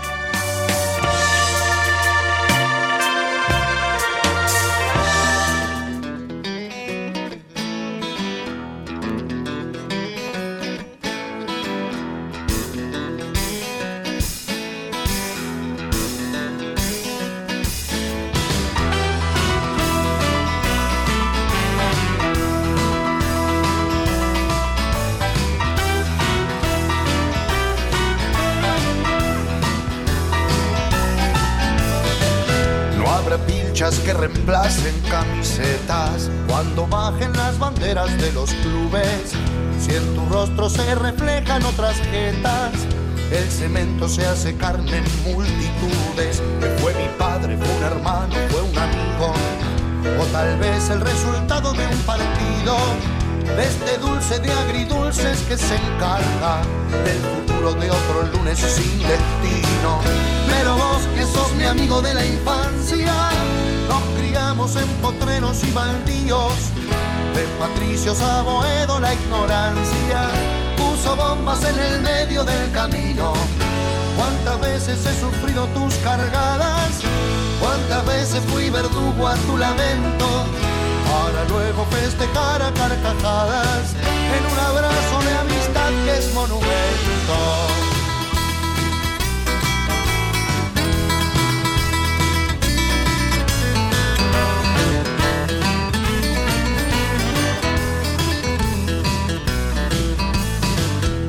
Haya cuervos, que también haya quemeros, diablos rojos que se van a la academia, que haya templos, bomboneras, gallineros y que acabe de una vez esta pandemia.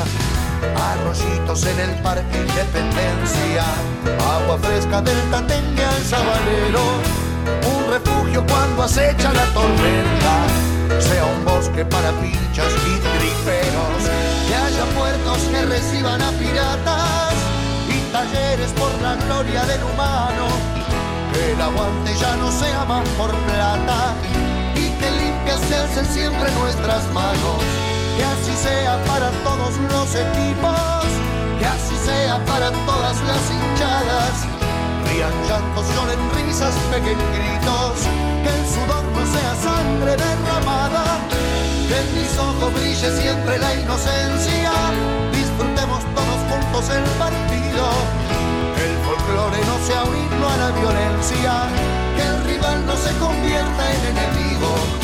Si hubo justos que abrazaron una causa, si hubo ringos que abrazaron a bandinos, que la euforia se haga calma en una cancha. Enemigo es el que invade, no el vecino. Pero vos que sos mi amigo de la infancia, nos criamos en potreros y baldíos, de patricios a Boedo, la ignorancia. Continuamos en los delirios del mariscal después de escuchar las pastillas del abuelo. Y ahora con una entrevista, vamos a tener, hemos- mejor dicho, tenemos en línea eh, a un periodista que se especializa eh, en las curiosidades por los datos insólitos en el deporte y escribe sobre esto, los publica en sus libros. Me estoy refiriendo al señor Luciano Bernique. Bernique, lo dije bien, ¿no? Hola, buenas tardes. Sí, lo dijiste bien, eh, pero te permitime con, con mucho respeto, eh, yo soy historiador y escritor. Eh, Ya periodista hace bastante que no trabajo, pero bueno, sí, también lo soy. Eh, te aclaro eso porque en general eh, mis libros son de características más bien históricas, sobre todo los últimos. Co- correcto, correcto. Y- pero la historia, vos la tratás, primero no te saludé, ¿no? Yo soy Claudio, Claudio Fernández, Negro Fernández para los que no me conocen. Así que, Luciano, este, me estás hablando, sí, que vos escribís libros eh, históricos, digamos, que tienen que ver con la historia, pero creo que tienen que ver, o sea, con un rasgo de la historia que a mí realmente es el que más me apasiona y creo que es, muy común que pase, que tiene que ver con lo anecdótico. ¿no? A mí me queda mucho la historia desde lo anecdótico. Eh, ¿Estoy en lo cierto o, o me equivoco? Eh, bueno, bueno, eh, a veces sí, a veces no, eh, pero sí, lo- uno lo que, yo lo que trato es de, de contar una historia de una manera diferente a la que plantean eh, buscadores como Wikipedia o Google. Eh, digamos, no, no me rijo estrictamente por la cuestión estadística o por, eh, si bien soy muy respetuoso de, de- del- hecho deportivo en sí, ¿no? Cuando escribí el libro de los mundiales, eh, bueno, lo escribí antes de que estuviera de moda Wikipedia o no se googleara tanto, esto fue en 2008, 2009, pero me parecía me parecía un poco innecesario justamente por el avance que tenía en ese momento internet eh, o que se venía me parecía innecesario contar las estadísticas ese mismo año que sale mi libro con Editorial Planeta habían publicado en otro editorial uno que tenía partido por partido con las estadísticas, los resultados, y ya había quedado, lamentablemente, no ese libro se había quedado viejo. Y, y lo que uno trata es, bueno, de atender distintas cosas. Una, primero, contar las historias más ricas, más divertidas, probablemente, las más interesantes. Eh, pueden ser anecdóticas o no, puede haber- pueden tener que ver con, con hechos realmente importantes de- del deporte. Y segundo, uno trata de escribir de una manera amena para un público que hoy, al, al que hoy le cuesta mucho despegarse de los de la, de la tecnología, digámoslo así, para ser más abarcativo. Entonces, eh, yo tengo esa, esa doble, esa doble misión, contar historias que sean entretenidas y al mismo tiempo de una manera entretenida, ¿no? Para que, para que guste al lector. Eh, un lector que lee prácticamente hoy en, en medios de transporte y en muy poquito tiempo libre que tiene en, en su vida cotidiana. Entonces, hay que adaptarse. Pero, por ejemplo, yo tengo un libro que, que hace ya, iba a salir este año, pero se postergó por la pandemia con Planeta de Argentina, se llama ¿Por qué el fútbol se juega 11 contra 11? que ya fue publicado en 15 idiomas, en, en este en, en todo el mundo, en todos los continentes, eh, que explica 100 cuestiones del fútbol que, que pocos saben. Por ejemplo, ¿por qué los equipos tienen 11 y no 9 o 15 elementos? O eh, ¿por qué se inventó el penal o por qué se inventaron las redes? Eh, ¿Por qué los partidos duran 90 minutos? Eh, ¿Quién inventó la pelota número 5? ¿Por qué le decimos número 5? Eh, esas cosas que son son absolutamente interesantes, no tienen prácticamente nada de anecdótico y por eso te- te- me disculpo por, por la corrección que hice al principio. Correcto. Pero sí a través de un relato eh, divertido, entretenido, ameno, que sea educativo pero al mismo tiempo interesante, atrapante, eh, trato de explicar esas cuestiones que son históricas. Claro, por eso lo de historias insólitas de los mundiales, historias insólitas de Juegos Olímpicos, del claro, fútbol. bueno, eso porque, porque, porque yo le quise poner un título que tuviera cierto gancho. Claro, para que, claro. este, bueno, el, Historias Insólitas de los Mundiales de Fútbol fue número uno en ventas en, en Colombia y en Uruguay en el 2010. E increíblemente en Colombia, que no jugaba, no participó de esa Copa del Mundo, ¿no? Y fue bestseller en México y aquí en Argentina. O sea, es, es un libro que tuvo mucho éxito comercial y, y me inspiró para repetir el título con, con otros hermanitos que tuvo esa- ese, ese trabajo, como Historias Insólitas de la Libertadores o los Juegos Olímpicos. Correcto. ¿Cuándo estaría saliendo? ¿Tenés idea cuándo va a estar saliendo tu, tu libro que recién No, yo mencionabas? no sé, porque eh, supuestamente va a salir va a salir para marzo abril de este a- del año que viene, perdón. Correcto. Si Dios quiere. Bueno, esperemos que no, así no, sea. No, no estamos en una en un escenario como para hacer demasiadas predicciones, ¿no? Y la verdad que uno no sabe qué es lo que va a pasar dentro de 10 minutos, ¿no? Estamos viviendo un momento Mm. que es el día a día. Exactamente. Y bueno, y habrá que eh, adaptarse a eso. Eh, te hago una pregunta antes de pasarte con Daniel Medina, que es un compañero que también te va, quiere hacer algunas preguntas. Eh, ¿Qué es ser un escritor en la Argentina? ¿Es negocio escribir un libro?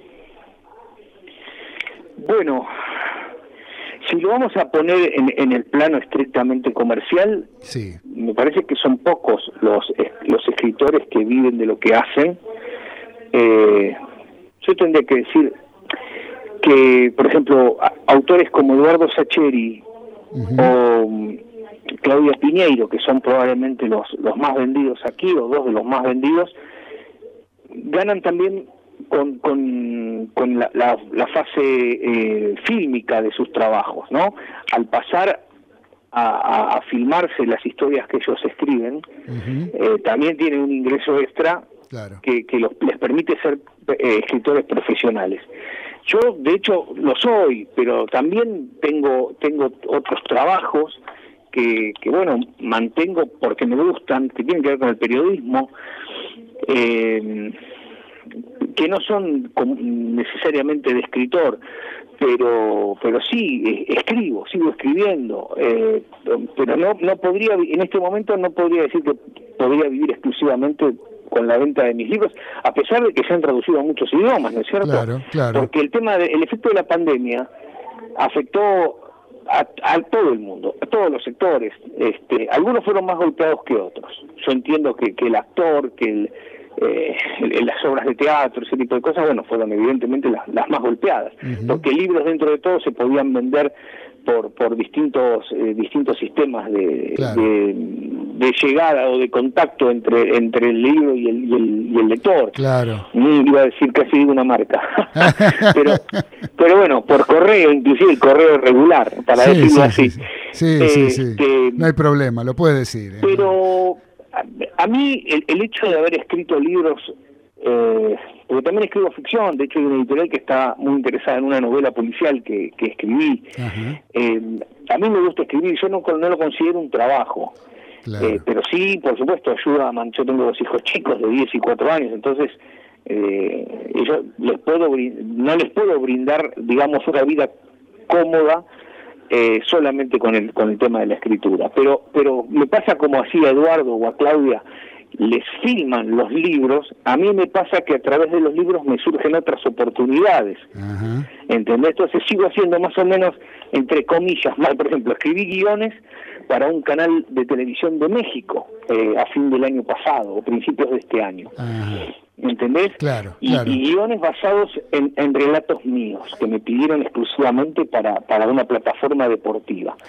Eh, bueno, viste, tiene una similitud con lo que contaba de, Eduardo Sacheri o de Claudio Piñeiro. Digamos que te abre otras puertas, el, escribir libros te abre puertas pero no no precisamente no, no, también he ido a dar conferencias sobre historia del fútbol a, a lugares increíbles como digo increíbles lugares que no iría de otra manera como Doha en Qatar o, Abu Dhabi en Emiratos o el Cairo bueno Milán se había ido pero, pero he tenido la oportunidad y son en muchos casos son son conferencias pagas. Claro. O sea son cosas que también complementan y ayudan un poco al, al bolsillo no en una situación tan difícil como esta pero digamos, es muy difícil vivir exclusivamente, si lo tomamos como un tema exclusivo, digamos, como vos lo planteaste, es muy complicado, porque en Argentina se lee cada vez menos, por lo menos libros se lee cada vez menos. Hay una la venta va cayendo. Eh, no pasa en otros países, ¿eh? No pasa en otros países. Inclusive mm, hay, hay muchos países europeos que han que con una gran visión, porque por supuesto tienen otras prioridades, ¿no? También hay que entender esos contextos. Argentina no tiene las mismas necesidades que Suecia o que Alemania, pero hay países en Europa que, por ejemplo, mm, te permiten a vos viajar en el transporte público de manera gratuita si vas leyendo un libro en papel. Ah, mira vos. Y también y también se subvenciona todo lo que tiene que ver con la literatura infantil. Eh, ¿Por qué?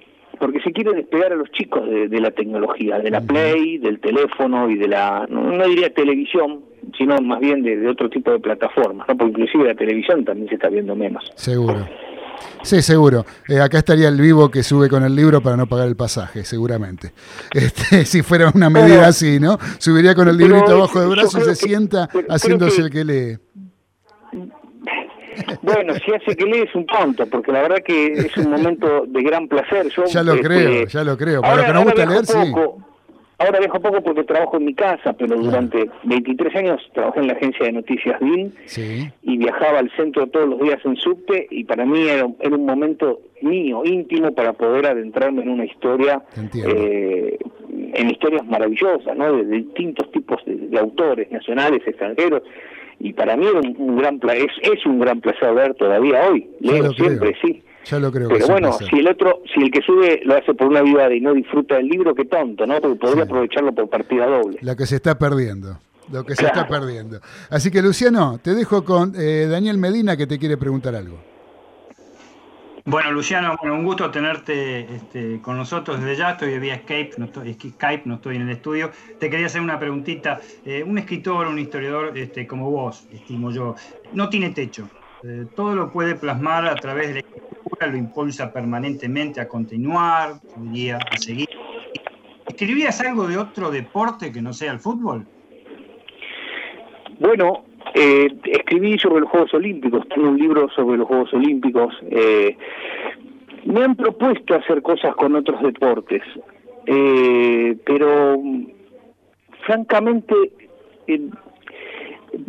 para mí sería, mientras pueda trabajar con temas de fútbol o, libros de ficción, que también me apasiona escribir ficción, básicamente me gusta el género policial, ¿no?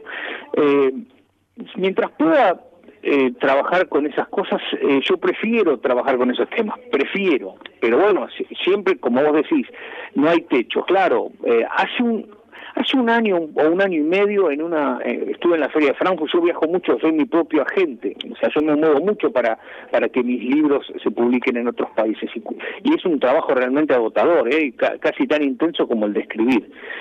Em, en una feria me reuní con un agente de la India que me había preguntado si yo podía escribir eh, libros para chicos sobre deporte, que fútbol fuera un tema, pero por ejemplo nueve diez diferentes.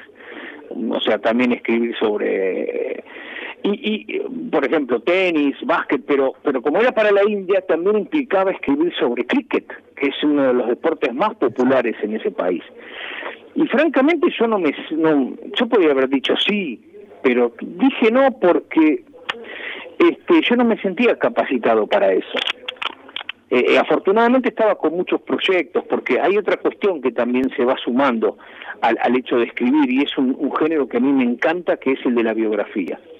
A partir de haber escrito la, autobiografía de Carlos Vilardo en 2013, 2012, 2013, también escribí la de Mario Kempes, para, para que salió publicada poco antes de Rusia, del Mundial de Rusia.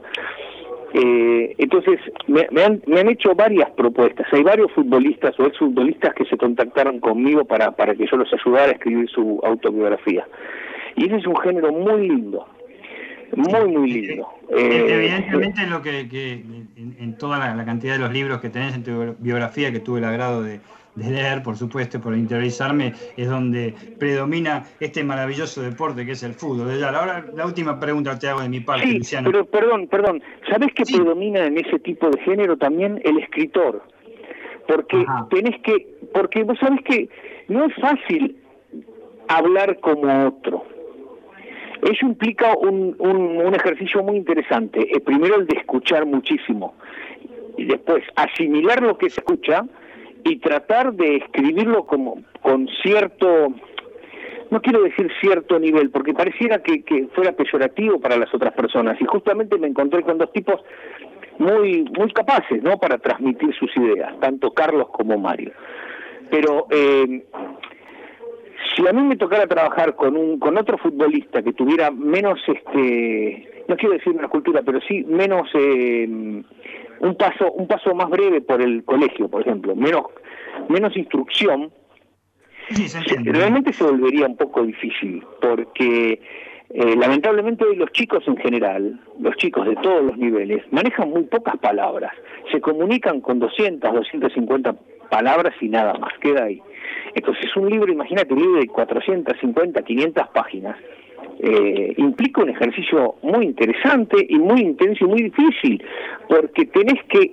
no Yo he leído autobiografías que las han escrito, no las han, escrito los protagonistas, que se nota que no es la persona la que habla.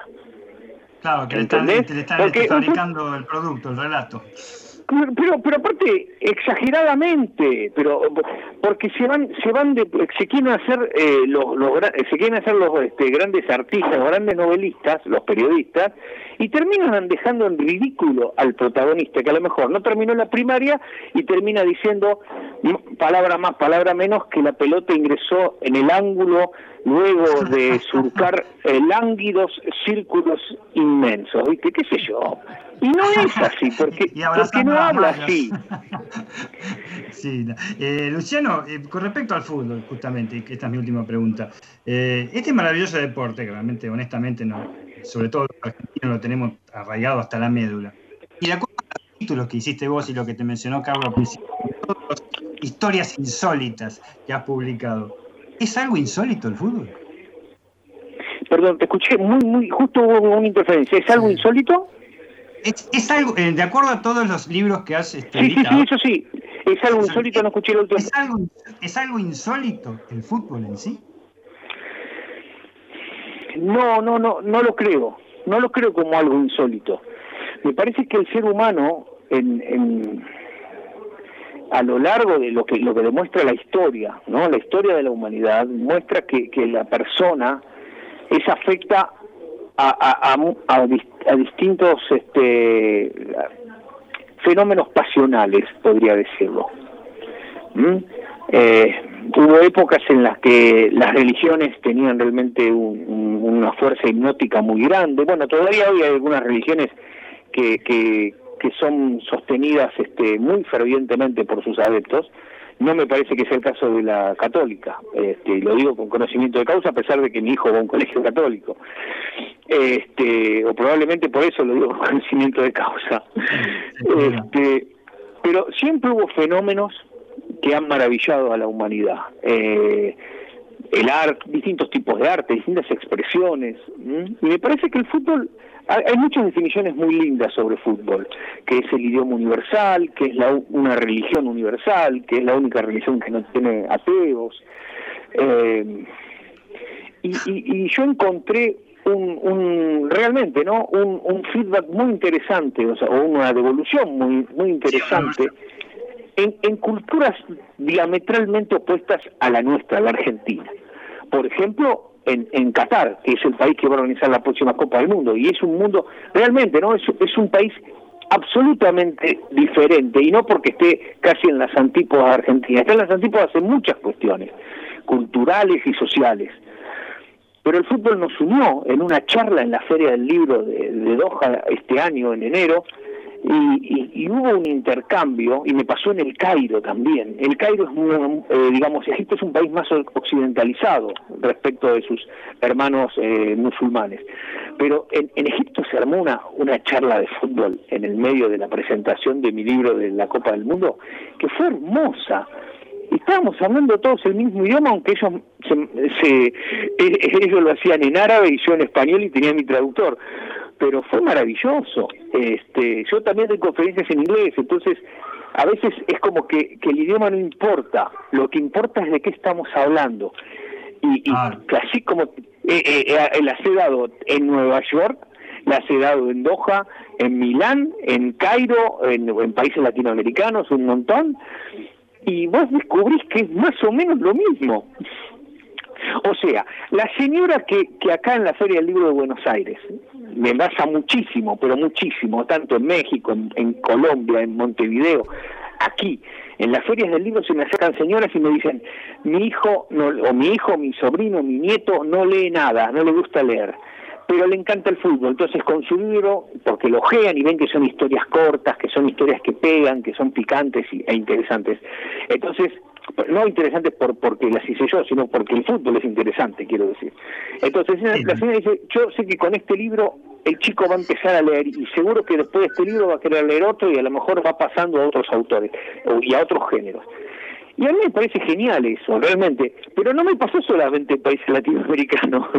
me pasó en, en, en Europa, me pasó en, en, país, en la Feria del Libro. Y en, países donde, donde se mama el fútbol tal cual. Como, Pero tal cual, me pasó en este, encima, viste, con un traductor de por medio, porque la mujer, bueno, algunas, a veces con el inglés podés, en, en los países árabes se habla bastante inglés pero la mujer me hablaba en árabe, era, esto fue en Abu Dhabi, me hablaba en árabe y para mí con el traductor, yo no necesitaba traductor porque ya sabía lo que me iba a decir la señora, porque me había pasado en otros países, ¿entendés? el idioma, el idioma este, universal del fútbol. El fútbol es un idioma universal, la verdad que sí, la misma pasión en cualquier lugar.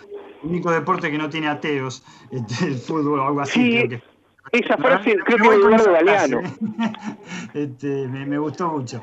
Te voy a pasar, Luciano, si no me molesta, por favor, con Lago Pasa Carlitos, este, otro de nuestros, Carlos Arias, otro de nuestros este, panelistas que te quiere hacer unas preguntas y te agradezco de ya esta mínima pero maravillosa conversación. Hola Luciano, yo soy el, el que cuenta tus, tus relatos en que te pido permiso. Eh, sí, son historias, de, ya son, ya son, son historias este, de la humanidad, digamos. El fútbol es es muy difícil, es muy difícil, este, vos sabés que cuando vos registrás un libro, vos registrás una, cuando se trata de libros históricos, vos registrás una manera de escribir, pero el hecho histórico no tiene dueño, es, es de todos, es de todos. Seguro, seguro. Eh, una preguntita, ¿por qué James Rodríguez? Porque fue un desafío muy lindo que me hizo la gente de Planeta Colombia. ¿Por qué desafío? Porque eh, pongámonos en contexto. Cuando a mí, a mí me proponen esto el día que le ganan a Uruguay, 2 a 0, eh, no, me no me acuerdo en qué estadio fue, no sé si fue en, Maracaná, me parece. Maracaná, Maracaná. Bueno, este, a mí me, llama mi editor de Planeta Colombia y me dice, eh, ¿te interesa escribir una, una biografía sobre James? Yo estaba acababa de ver el partido y para mí el pibe pintaba para crack, porque no cualquiera es goleador en un mundial. Este, hago un paréntesis. A mí me llama la atención que me piden que escriba libros de personajes de otras latitudes y no se lo, se, ofrezcan a, otros escritores locales. Por ejemplo, a mí Planeta México me pide escribir sobre fútbol mexicano. O Planeta Colombia me pide mucho sobre fútbol colombiano. No es el primer libro el de James, o sea, no es el único, quiero decir. Ya escribí uno sobre la Copa del Mundo y las eliminatorias de Colombia y escribí otro sobre la Copa América y Colombia. Eso me llama mucho la atención, que me pidan a mí, habiendo un montón de escritores y muy buenos, tanto en Colombia como México. Pero también escribí para Portugal, libros que me pidieron a mí, de, Cristiano Ronaldo, por ejemplo. Decir, pero la pucha, ¿viste? es raro. Maravilloso. Pero, pero volviendo a lo de James, eh, tenía una explicación lo de James, porque James se formó eh, como profesional aquí en Argentina. Entonces, eh, cuando me hacen esta propuesta, yo, nada, en, una hora ya, ya estaba hablando con su ex representante, que es argentino, y estaba hablando con el muchacho que lo que lo había contratado para días. En nada, lo resolví rápido y tuve entrevistas con los dos y que fueron muy jugosas y muy importantes para escribir el libro, porque son dos tipos que lo conocían, que lo conocían muy pero muy bien a James y que habían estado mucho tiempo con él. Entonces me contaron muchas anécdotas y quedó un libro para mí muy muy lindo. Hoy probablemente, eh, mira, un editor inglés que encima es hincha de Everton, me dijo que no le interesaba eh, la biografía de James, por eso te digo todo. Y eso que había empezado bien, porque los primeros tres o cuatro partidos estaban punteros y James había hecho unos cuantos goles. Pero es raro también el mundo de la literatura, ¿viste? A veces te dicen, no, no, no. Eh, García Márquez se cansó de presentar su libro por, por muchísimas editoriales y recién le publican eh, Cien años de soledad aquí en Argentina, la editorial sudamericana, que en ese momento era una editorial chiquitita y no era tan importante, que gracias a ese boom que tuvo el libro, creció García Márquez y creció la editorial. Bueno, a todos nos pasa eso, a veces tenés que tener suerte también, ¿viste? O, un poco más de suerte. Y lo de James quizá tenga que ver con esto que acabo de contar. James en ese momento era una estrella, goleador del Mundial, un tipo que, que seguramente iba a brillar, que, que estaba por había estado jugando en Mónaco, avisó su último club y se iba a Real Madrid. Entonces tenía todo para triunfar. ¿Y por qué no hacer la, la, biografía de un tipo así? A mí me pareció que era lindo, interesante y tenía los medios. Los medios quiere decir las fuentes para poder trabajar. Y por eso lo hice. Muy bien, Luciano. A ver, Ezequiel. Luciano. te quería consultar, eh, ¿qué, ¿qué opinión te merece la literatura deportiva acá en Sudamérica? Perdón, ¿la literatura deportiva? En Sudamérica, el progreso, ¿cómo, la vas viendo? Y ha crecido mucho. Em, cuando salió mi libro de los mundiales antes de, Sudáfrica 2010, no había muchos libros sobre fútbol. Había algunas cosas, pero no había tanto como hay ahora. De hecho, yo estoy viendo que salen libros que me habían ofrecido hacer a mí. este, y que yo bueno por por distintas por distintos motivos mm, paso porque no no los considero este, hoy estoy un poco más selectivo estoy un poco más selectivo porque prefiero invertir mi tiempo en libros que después puedan ir a otros mercados y no solamente para el mercado argentino o el mercado colombiano o mexicano, salvo que me interese o tenga un tiempo para poder trabajarlo o me interese puntualmente o un protagonista o una historia. Ahora sí, eh, hay muchísima literatura, mucha, mucha más que antes, porque yo creo que las editoriales se dieron cuenta de que el fútbol es una manera de, de no perder lectores. Porque si, eh, si las editoriales exclusivamente se dedican a publicar libros para eh, de autoayuda o libros, novelas para mujeres, novelas así medio picantes, este, están, se están olvidando de una parte muy importante de la población, que son los varones de 15 a 35. Y si eh, no le ponen un incentivo a través de libros de deporte o de, música eh, o de otras, de otras cuestiones de historia o de política, pierden ese sector. Dentro de 20 años van a ser de 15 a 55 y ya va a ser casi la, la mitad de la población económicamente activa que no, que no va a interesarse por los libros. Entonces, algunos algunos editores se están dando cuenta de que bueno eso es una, una manera de no perder un, la parte del negocio no la parte del negocio con, con un sector de, la población lamentablemente los que a veces tienen que luchar no solo con las editoriales sino también con los libreros los que venden libros que desde hay muchos tipos que desdeñan no, les gusta el fútbol entonces los libros de fútbol no los ponen en la vidriera no los ponen en la mesa de novedades ¿entendés? y te hablan desde el pedestal como si fueran viste, Cortázar o el negro Fontana Rosa, y la verdad que no, no pueden escribir ni la lista del supermercado, y a vos te, realmente te da bronca que, te traten así, eh, o que traten así lo que vos haces, ¿no? Que te costó tanto esfuerzo y tanto tanto trabajo. Claro, y, bueno, considerás que acá en Latinoamérica es de vanguardia eh, la literatura, como, como se está llevando? De vanguardia. Ah, sí, sí, porque escuché, eh, alguna frase tuya creo que, que, te referías a eso, a, que es como vanguardista. Mira, eh, lo que pasa es que la literatura deportiva, esa, yo no, nunca usé esa palabra. Puede ser que no la haya dicho y que a lo mejor repetí alguna expresión y la pusieron como sinónimo. Yo considero que la literatura deportiva es tan amplia como la literatura misma, porque vos tenés cuentos, y muy buenos, hay muy buenos cuentistas de fútbol, eh, tenés a Sacheri, tenés a Fontana Rosa, a Gordo Soriano, excelentes, tenés novela, tenés biografía, autografía, tenés ensayo, tenés periodismo, tenés historia, hay de todo, entonces yo no, lo encasillaría en, como un fenómeno por, por determinada cuestión. A mí me parece que no. Este, yo creo que es un género que, que llegó, que por lo menos se popularizó bastante en la última década, sin dudas, sin dudas, y que no va a caer. No creo que sea una cuestión de, ¿viste? que se trate de una vanguardia o de un de una cuestión, una moda o lo que sea. Este, Sí, puede ser, si, si, si querés que te lo diga así, de vanguardia como, como, como un género que, que puede sí extender, como lo explicaba hace un rato, eh, la parte comercial del, del, del, negocio de la literatura, porque es un, un tema que le interesa a mucha gente que a lo mejor no leería otra cosa. Muy Gracias. Muy bien, Luciano. Eh, yo te dije unos minutos cuando te llamé y la verdad que los minutos se hicieron un poquito extensos. No, por favor, fue un placer. Yo espero que el fuego, creo que sí, no se apagó.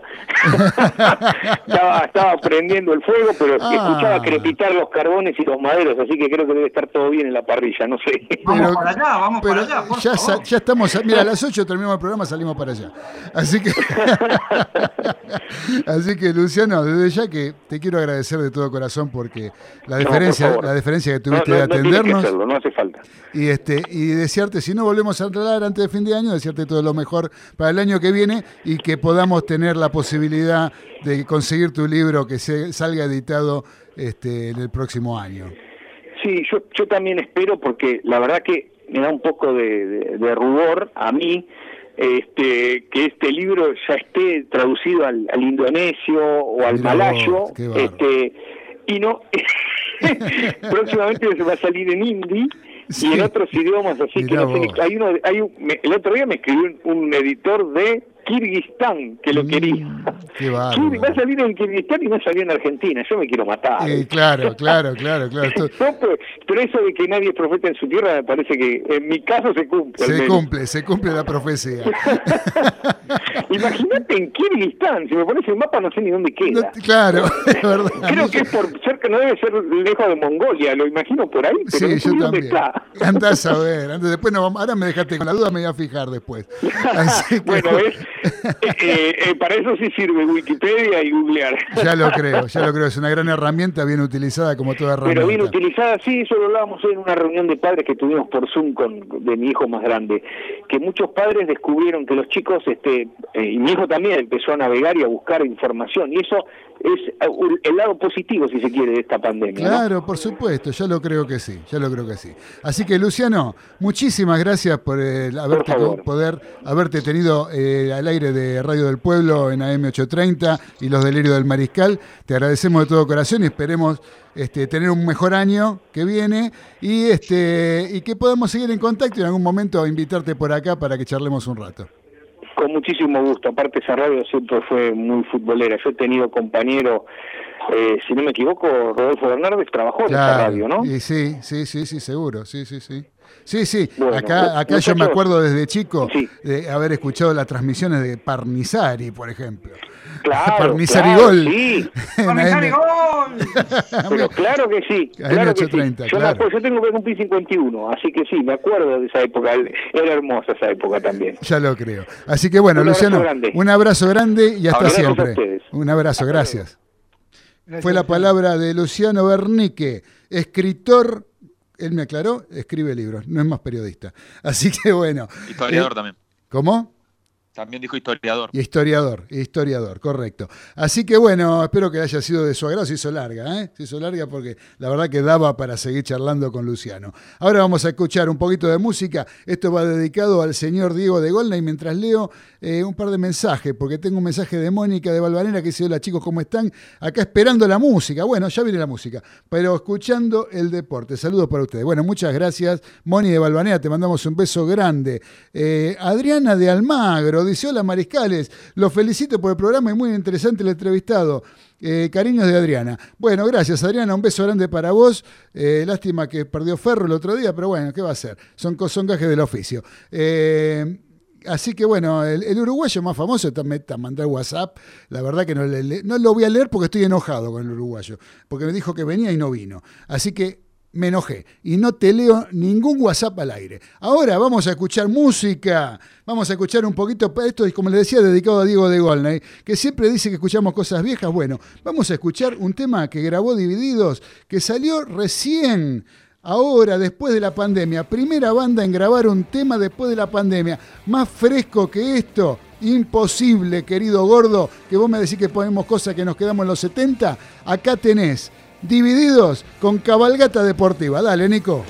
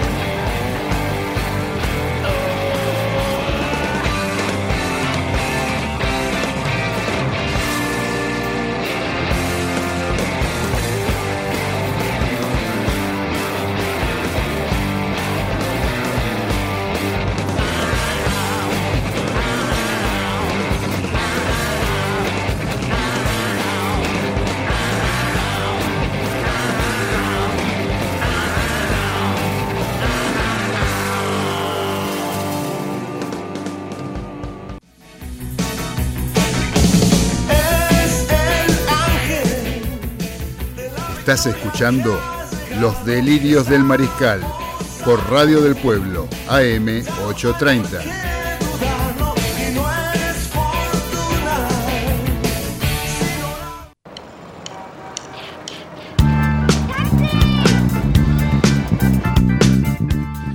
Continuamos ya en el último bloque, en los últimos minutos de los delirios del mariscal de este viernes 11 de diciembre del año 2020 y vamos a continuar ahora con alguien que nos viene a contar alguna historia cada viernes y me refiero al señor Carlos Arias y la voz de la experiencia. ¿Qué nos trajiste, Carlitos, hoy?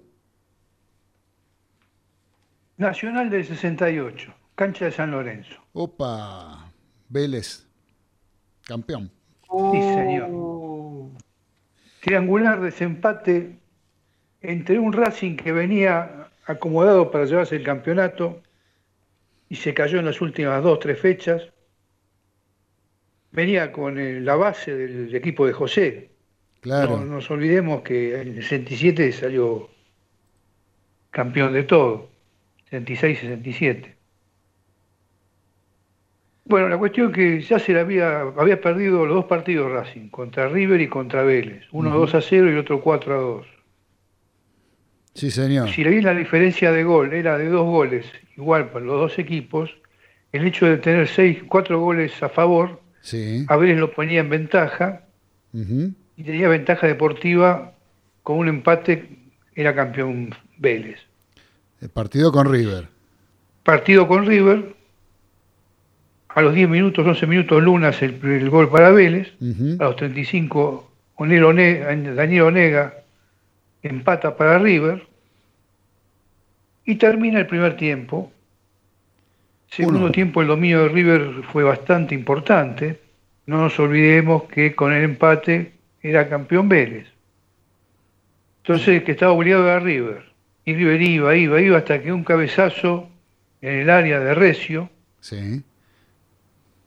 encuentra la mano salvadora de Gallo Ajá. en la línea, se tiró para agarrarlo. No, no, no fue que movió la manito sin querer, Se tiró como un tiró arquero. Se tiró como un arquero. como Marín, Claro. era el arquero. Claro. Y Nimo no lo vio. Ah, el Guillermo Nimo Nimo. no lo vio y, y había dicho faula recio. Sí. Después dice, no, no, lo que dije fue faul de recio. Increíble. Increíble. Eh, lo que sí, no sé qué pasó, es decir, eh, ¿se acuerdan de mi amigo Farmacia? Sí, señor. ¿Cómo no vamos a recordar? Bueno, mi amigo Farmacia era muy medio amigote de los burros de, de Nimo. Ajá. Dice que hasta el día que, que se fue de los burros, Sí. Siempre dijo que nunca lo vio. Él no vio el, Nunca, La no mano vio- de Gallo. que no vio el penal. Y bueno, no es peor ciego que el que no quiere ver, querido Carlitos. Pero lo que es cierto es que tenía un Fiat 600 Sí. y apareció con un Valiant, cero kilómetros. Ah, bueno. no, fue increíble. Y, Y aparte pagó- no dirigió nunca más. Pagó todas las deudas de juego que tenía Claro, claro. claro. y debía fortuna, Ujú. escolazo. Mira vos. Eh, Es decir, hay varias cositas que, que nos llevan a creer que sí lo vio, se hizo el tonto. Y sí, evidentemente algo pasó ahí. Porque después no dirigió más tampoco. La AFA No. los- la Bueno, les voy a recordar algo. Es fácil obrar mal y arrepentirse. Lo difícil es arrepentirse y después obrar, obrar mal. Exactamente. Muy bien, Carlitos Arias. ¿eh? Si el homicidio es, es, es matar a un hombre, Sí. el regicidio es matar a un rey, sí. el suicidio es matar a un suizo. Buena pregunta. Buena pregunta. Muy bien, Carlito. ¿Sí? El humorismo, el humorismo es siempre social. Sí. Uno no se puede contar chistes a uno mismo. Por lo tanto, muchas gracias por escucharme. Muchas gracias, Carlitos. Los agradecidos somos nosotros. Yo quiero agregar algo de ese último partido de River Vélez. Yo no, o tengo mal el registro o fue el último partido de Amadeo Carrizo en River. Fue el último partido de Mario Carrizo en River Sí. y entró durante 20 minutos en lugar de Gironacci para saludar al público. Exactamente. Así que sí, recordaba bien, recordaba bien. Fíjate el dominio que tenía River Sí, de ese partido, sí, que se dio el lujo de jugar 20 minutos con Amadeo Carrizo, sí. que no, no era mal arquero, ni mucho menos. No. Pero Amadeo tenía 44 años. Claro, claro. Sí, sí, sí, sí, sí, sí, tal cual. Y tal dijo, cual. saco al arquero titular y lo pongo a este, es igual para lo que atacan ellos, y lo mismo da. Seguro. En una Bueno. repleta viejo gasómetro en un 80% de hincha de River. Y sí, seguro, seguro, sí, sí. Bueno, ¿qué va a hacer? Era la cosa que después cuando a mí cuando me dicen que River este, tiene cosas a favor, eh, si las habrá pasado a River. Esa fue una. El penal de Delem en la boca que la ataja Roma, que creo que se paró en el borde del área chica para atajarla. Hubo varias, varias en aquellos famosos 18 años de River que, que no pudo coronar con el campeonato, que, en las cuales fue recontra perjudicado River y a mí me vienen a hablar a veces de cosas que realmente eh, no se ¿Sabes una entienden. cosa, Pero bueno, negro? sí, ¿Sabes una cosa? Estuve mirando un poquito, eh, viendo dónde jugaba River, dónde jugaba San Lorenzo. sí, ¿Cuánta plata hizo Vélez? Por favor. claro. Claro, Pues nosotros hacíamos de visita, es decir, cuando sacábamos algún equipo sí, de su cancha, lo llamamos a la cancha de Vélez. claro. Sí, Los intersonales, cancha neutral cancha de Vélez. cancha de Vélez, sí, sí, sí, sí, San Lorenzo jugó mucho en cancha de Vélez. seguro, Cuando se fue a la B, cancha de Vélez era la cancha titular de hoy. Seguro, sí, sí, sí, sí, sí. Ganó plata, más plata alquilando la cancha que jugando Que él. jugando al fútbol. Hablando de Vélez, hoy lo tenemos por la Copa Maradona, 21 a 10, se abre la fecha en el. Estadio José Almalfitani con Racing Club. Un lindo partido para mirar. Tenemos por la Primera Nacional, hubo un partido esta tarde donde Almagro como local cayó con Quilmes Athletic Club por 1 a 0 con gol de Larregui. Eh, y ahora está jugando en estos momentos estudiantes de Río Cuarto como local, eh, enfrentando a Platense, están 0 a 0, ya casi terminando el primer tiempo, 41 minutos de la primera etapa. Por otro lado, en la B Metro tuvimos partidos también donde San Telmo le ganó 2 a 1 a Fénix. Eh, el presidente de Fénix lo tenemos que tener, Carlitos, ¿eh? Eh, que el, el Eh, expresidente de Fénix. Eh, después, Bueno, pero para eso necesitas eh, las dos horas para que hable. Sí, sí, es verdad, es verdad, tenés razón. Ya lo tuvimos una vez y eso fue el resultado del, del programa. Lo tuvimos en el estudio y fue dedicado a él pura y exclusivamente. Pero da para hablar y realmente es un gusto hablar con él. Eh, Sí, después sí. tuvimos el empate en uno entre Talleres Remedio de Escalada y Defensores Unidos, también por la B Metro, esta tarde. Por la primera C, Leandro Alem de local cayó 2 a 0 ante Luján. Y eh, después, ¿qué más tuvimos? Premier League, bueno, esto ya es otro tema. Eh, Daniel Medina, ¿tenemos por ahí la agenda del fin de semana? Por supuesto, lo vamos a decir rapidito, como bien vos dijiste, en fútbol, eh, a las 21.10, Vélez Racing, mañana sábado, estamos hablando de Diego Maradona, ¿no? Por supuesto, mañana sábado 12 a las 19.20 horas, Boca Arsenal por TNT Sport, el partido de Vélez Racing de esta noche es por Fox Sport, mañana sábado también 21 a 30 horas, San Lorenzo de Amaro y Talleres eh, por Fox Sport el Premio. Domingo 13 de diciembre, 19.20 horas, en River Argentino Junior por Fox Sport Premium, 21 a 30 horas. Lindo partido en el Lucó, ¿eh? Huracán Independiente por TNT Sport. El lunes 14 cierran a las 21 a 30 horas por la zona campeonato Atlético Tucumán Banfield por TNT Sport en uno, do- dos de los mejores equipos de la primera fase, sin ninguna duda, Atlético Tucumán y Banfield. Por la primera nacional, bien vos dijiste, están jugando en este momento estudiantes de Río Cuarto y Platense 0 a 0, está por terminar el primer tiempo, ninguna situación de gol, una cosa de locos en la torre de tarde, Río Cuartense. Sábado 12 de diciembre, 17, 10 horas, Morón Ferro por TIC Sport, mm, dos convidados de piedra, uno le va realmente mal, que Ferro. Domingo 13 de diciembre a las 17, 10 horas, Temperley, estudiantes de Buenos Aires, TIC Sport, lunes 14 de diciembre, 21 a 10 horas, el poderoso y mostrando las garras de todo tipo, Tigre contra Dálmine por TIC Sport. Les adelanto que los mm, sábados, mejor dicho, los domingos a las 0 horas, Argentino de Merlo, la Madrid por primera C en Deporte B. Deporte B también da Sarmiento de Resistencia versus Douglas High de Pergamino, domingo 13 a las 20.45 horas. Automovilismo, domingo 13, Fórmula 1, Gran Premio de Abu Dhabi, 9.30 horas por ESPN, el sábado 12 de diciembre, Turismo Nacional, clase 2 y 3 en Villicún, San Juan, 15 horas por Deporte B, lo mismo que el domingo. Gol de- perdón, perdón que te interrumpa, Ana. Hay gol de Platense. Ticera. En este momento sí, sí, sí, gol de Platense. en Sí, este señor. Este, la única idea de gol de los dos equipos. Me la perdí porque estaba en, en pleno relato. Eh, sigo con domingo 13, Turismo Nacional Clásicos.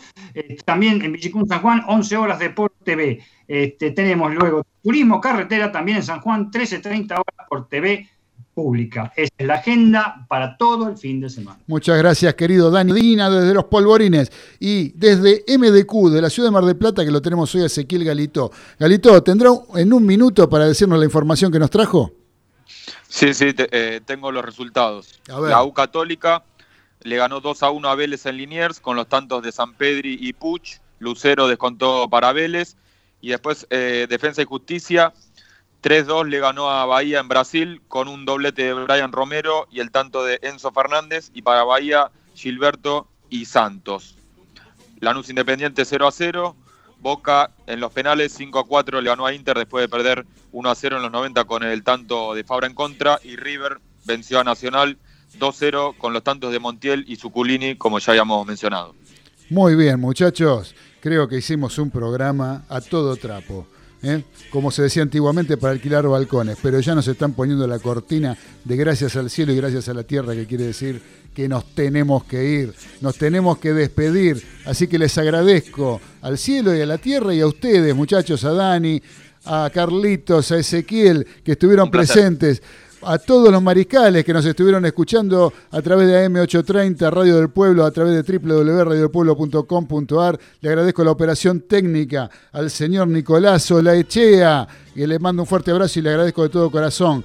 Eh, y no se vayan de Radio del Pueblo, porque ya viene en honor a la verdad con el señor Raúl Graneros, un gran periodista que hace un gran programa que no se pueden perder. No se vayan de Radio del Pueblo porque ya viene Raúl Graneros con En Honor a la Verdad. Nosotros nos encontramos el próximo martes a las 21 en Los Delirios del Mariscal a través de Radio del Pueblo. La mejor AM que pueden encontrar en la ciudad de Buenos Aires. Abrazo de gol para todos, los queremos mucho. Cielo.